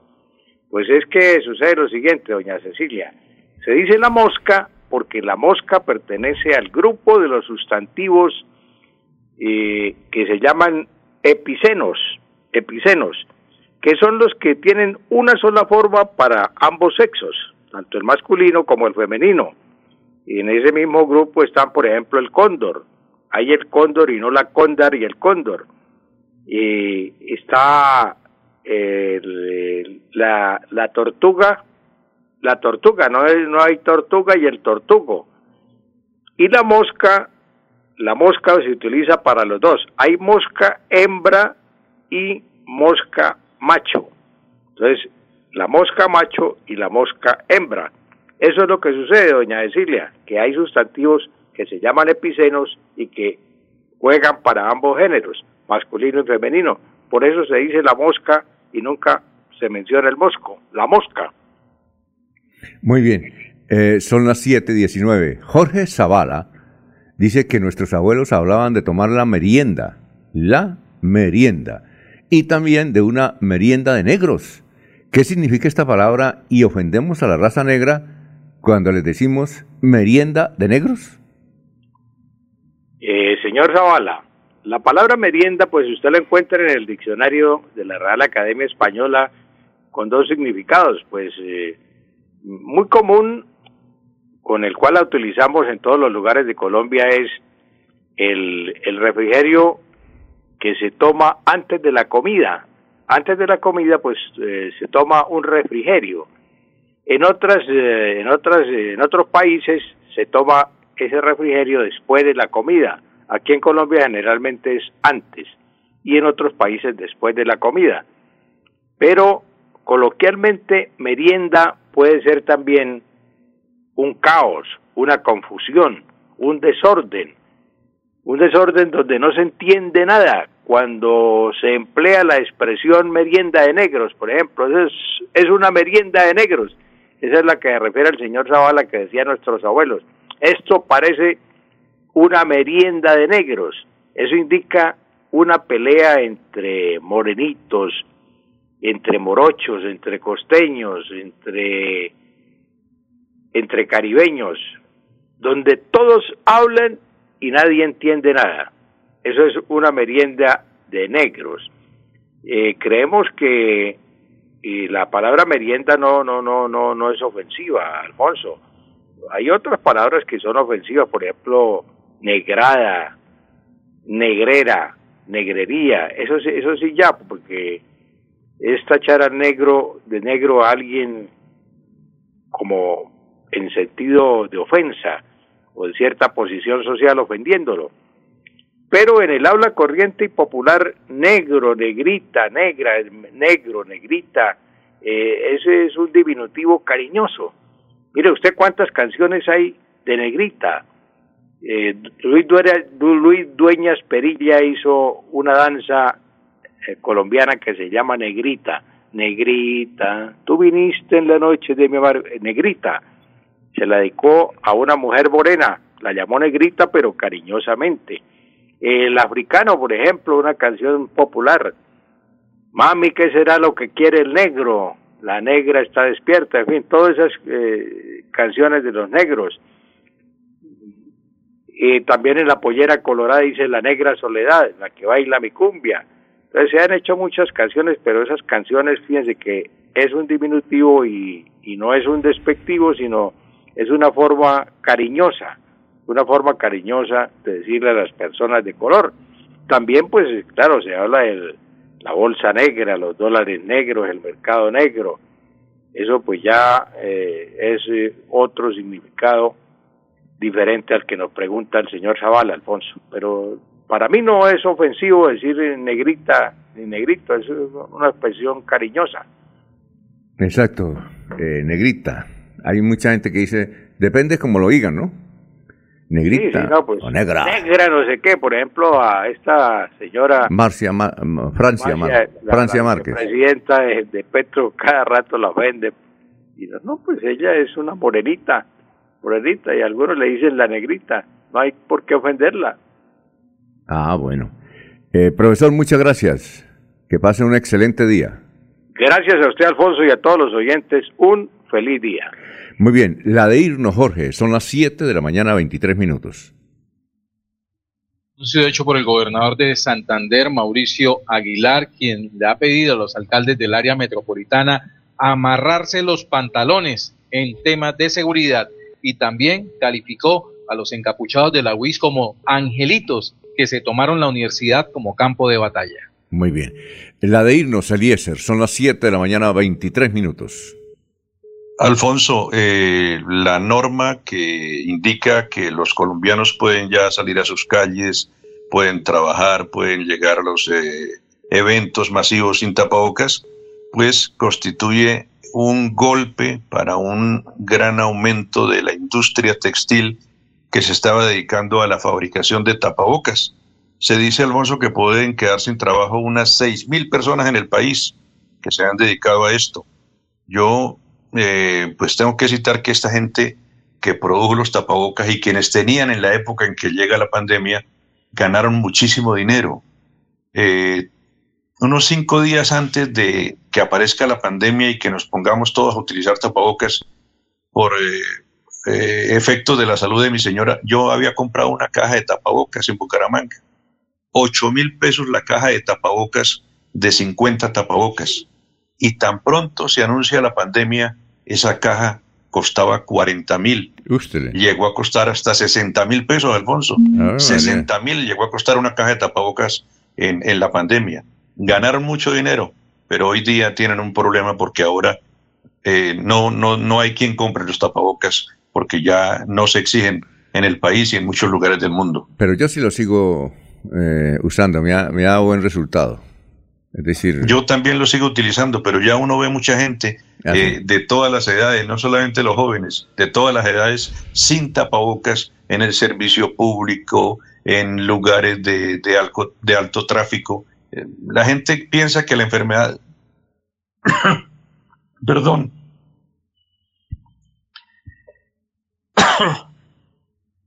la gente piensa que la enfermedad se fue por decreto, Alfonso. Sí, claro. Muy bien, son las 7 de la mañana, 25 minutos. Don Laurencio, la de irnos. ¿Qué le pasó a Laurencio? El, micro- el- el- el micrófono. el micrófono, Laurencio. La de irnos. Bueno. No. Ah, ¿se- ¿Sería que le llegó la leche?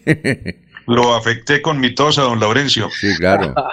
Yo no, yo creo que ya llegó, le llegó la leche. Oye, muy amable. Nos vemos mañana. Ya está el doctor, Sí, eh, el, el doctor eh, Ricardo González Parra, un médico muy acreditado en Colombia, que siempre a esta hora habla de la salud en términos que y consejos además, muchos consejos cómo tener una buena salud. Gracias, doctor eh, eh, Ricardo. Ya es su turno en melodíaenlínea.com y 1080m. Adiós. Últimas noticias los despierta bien informados de lunes a viernes.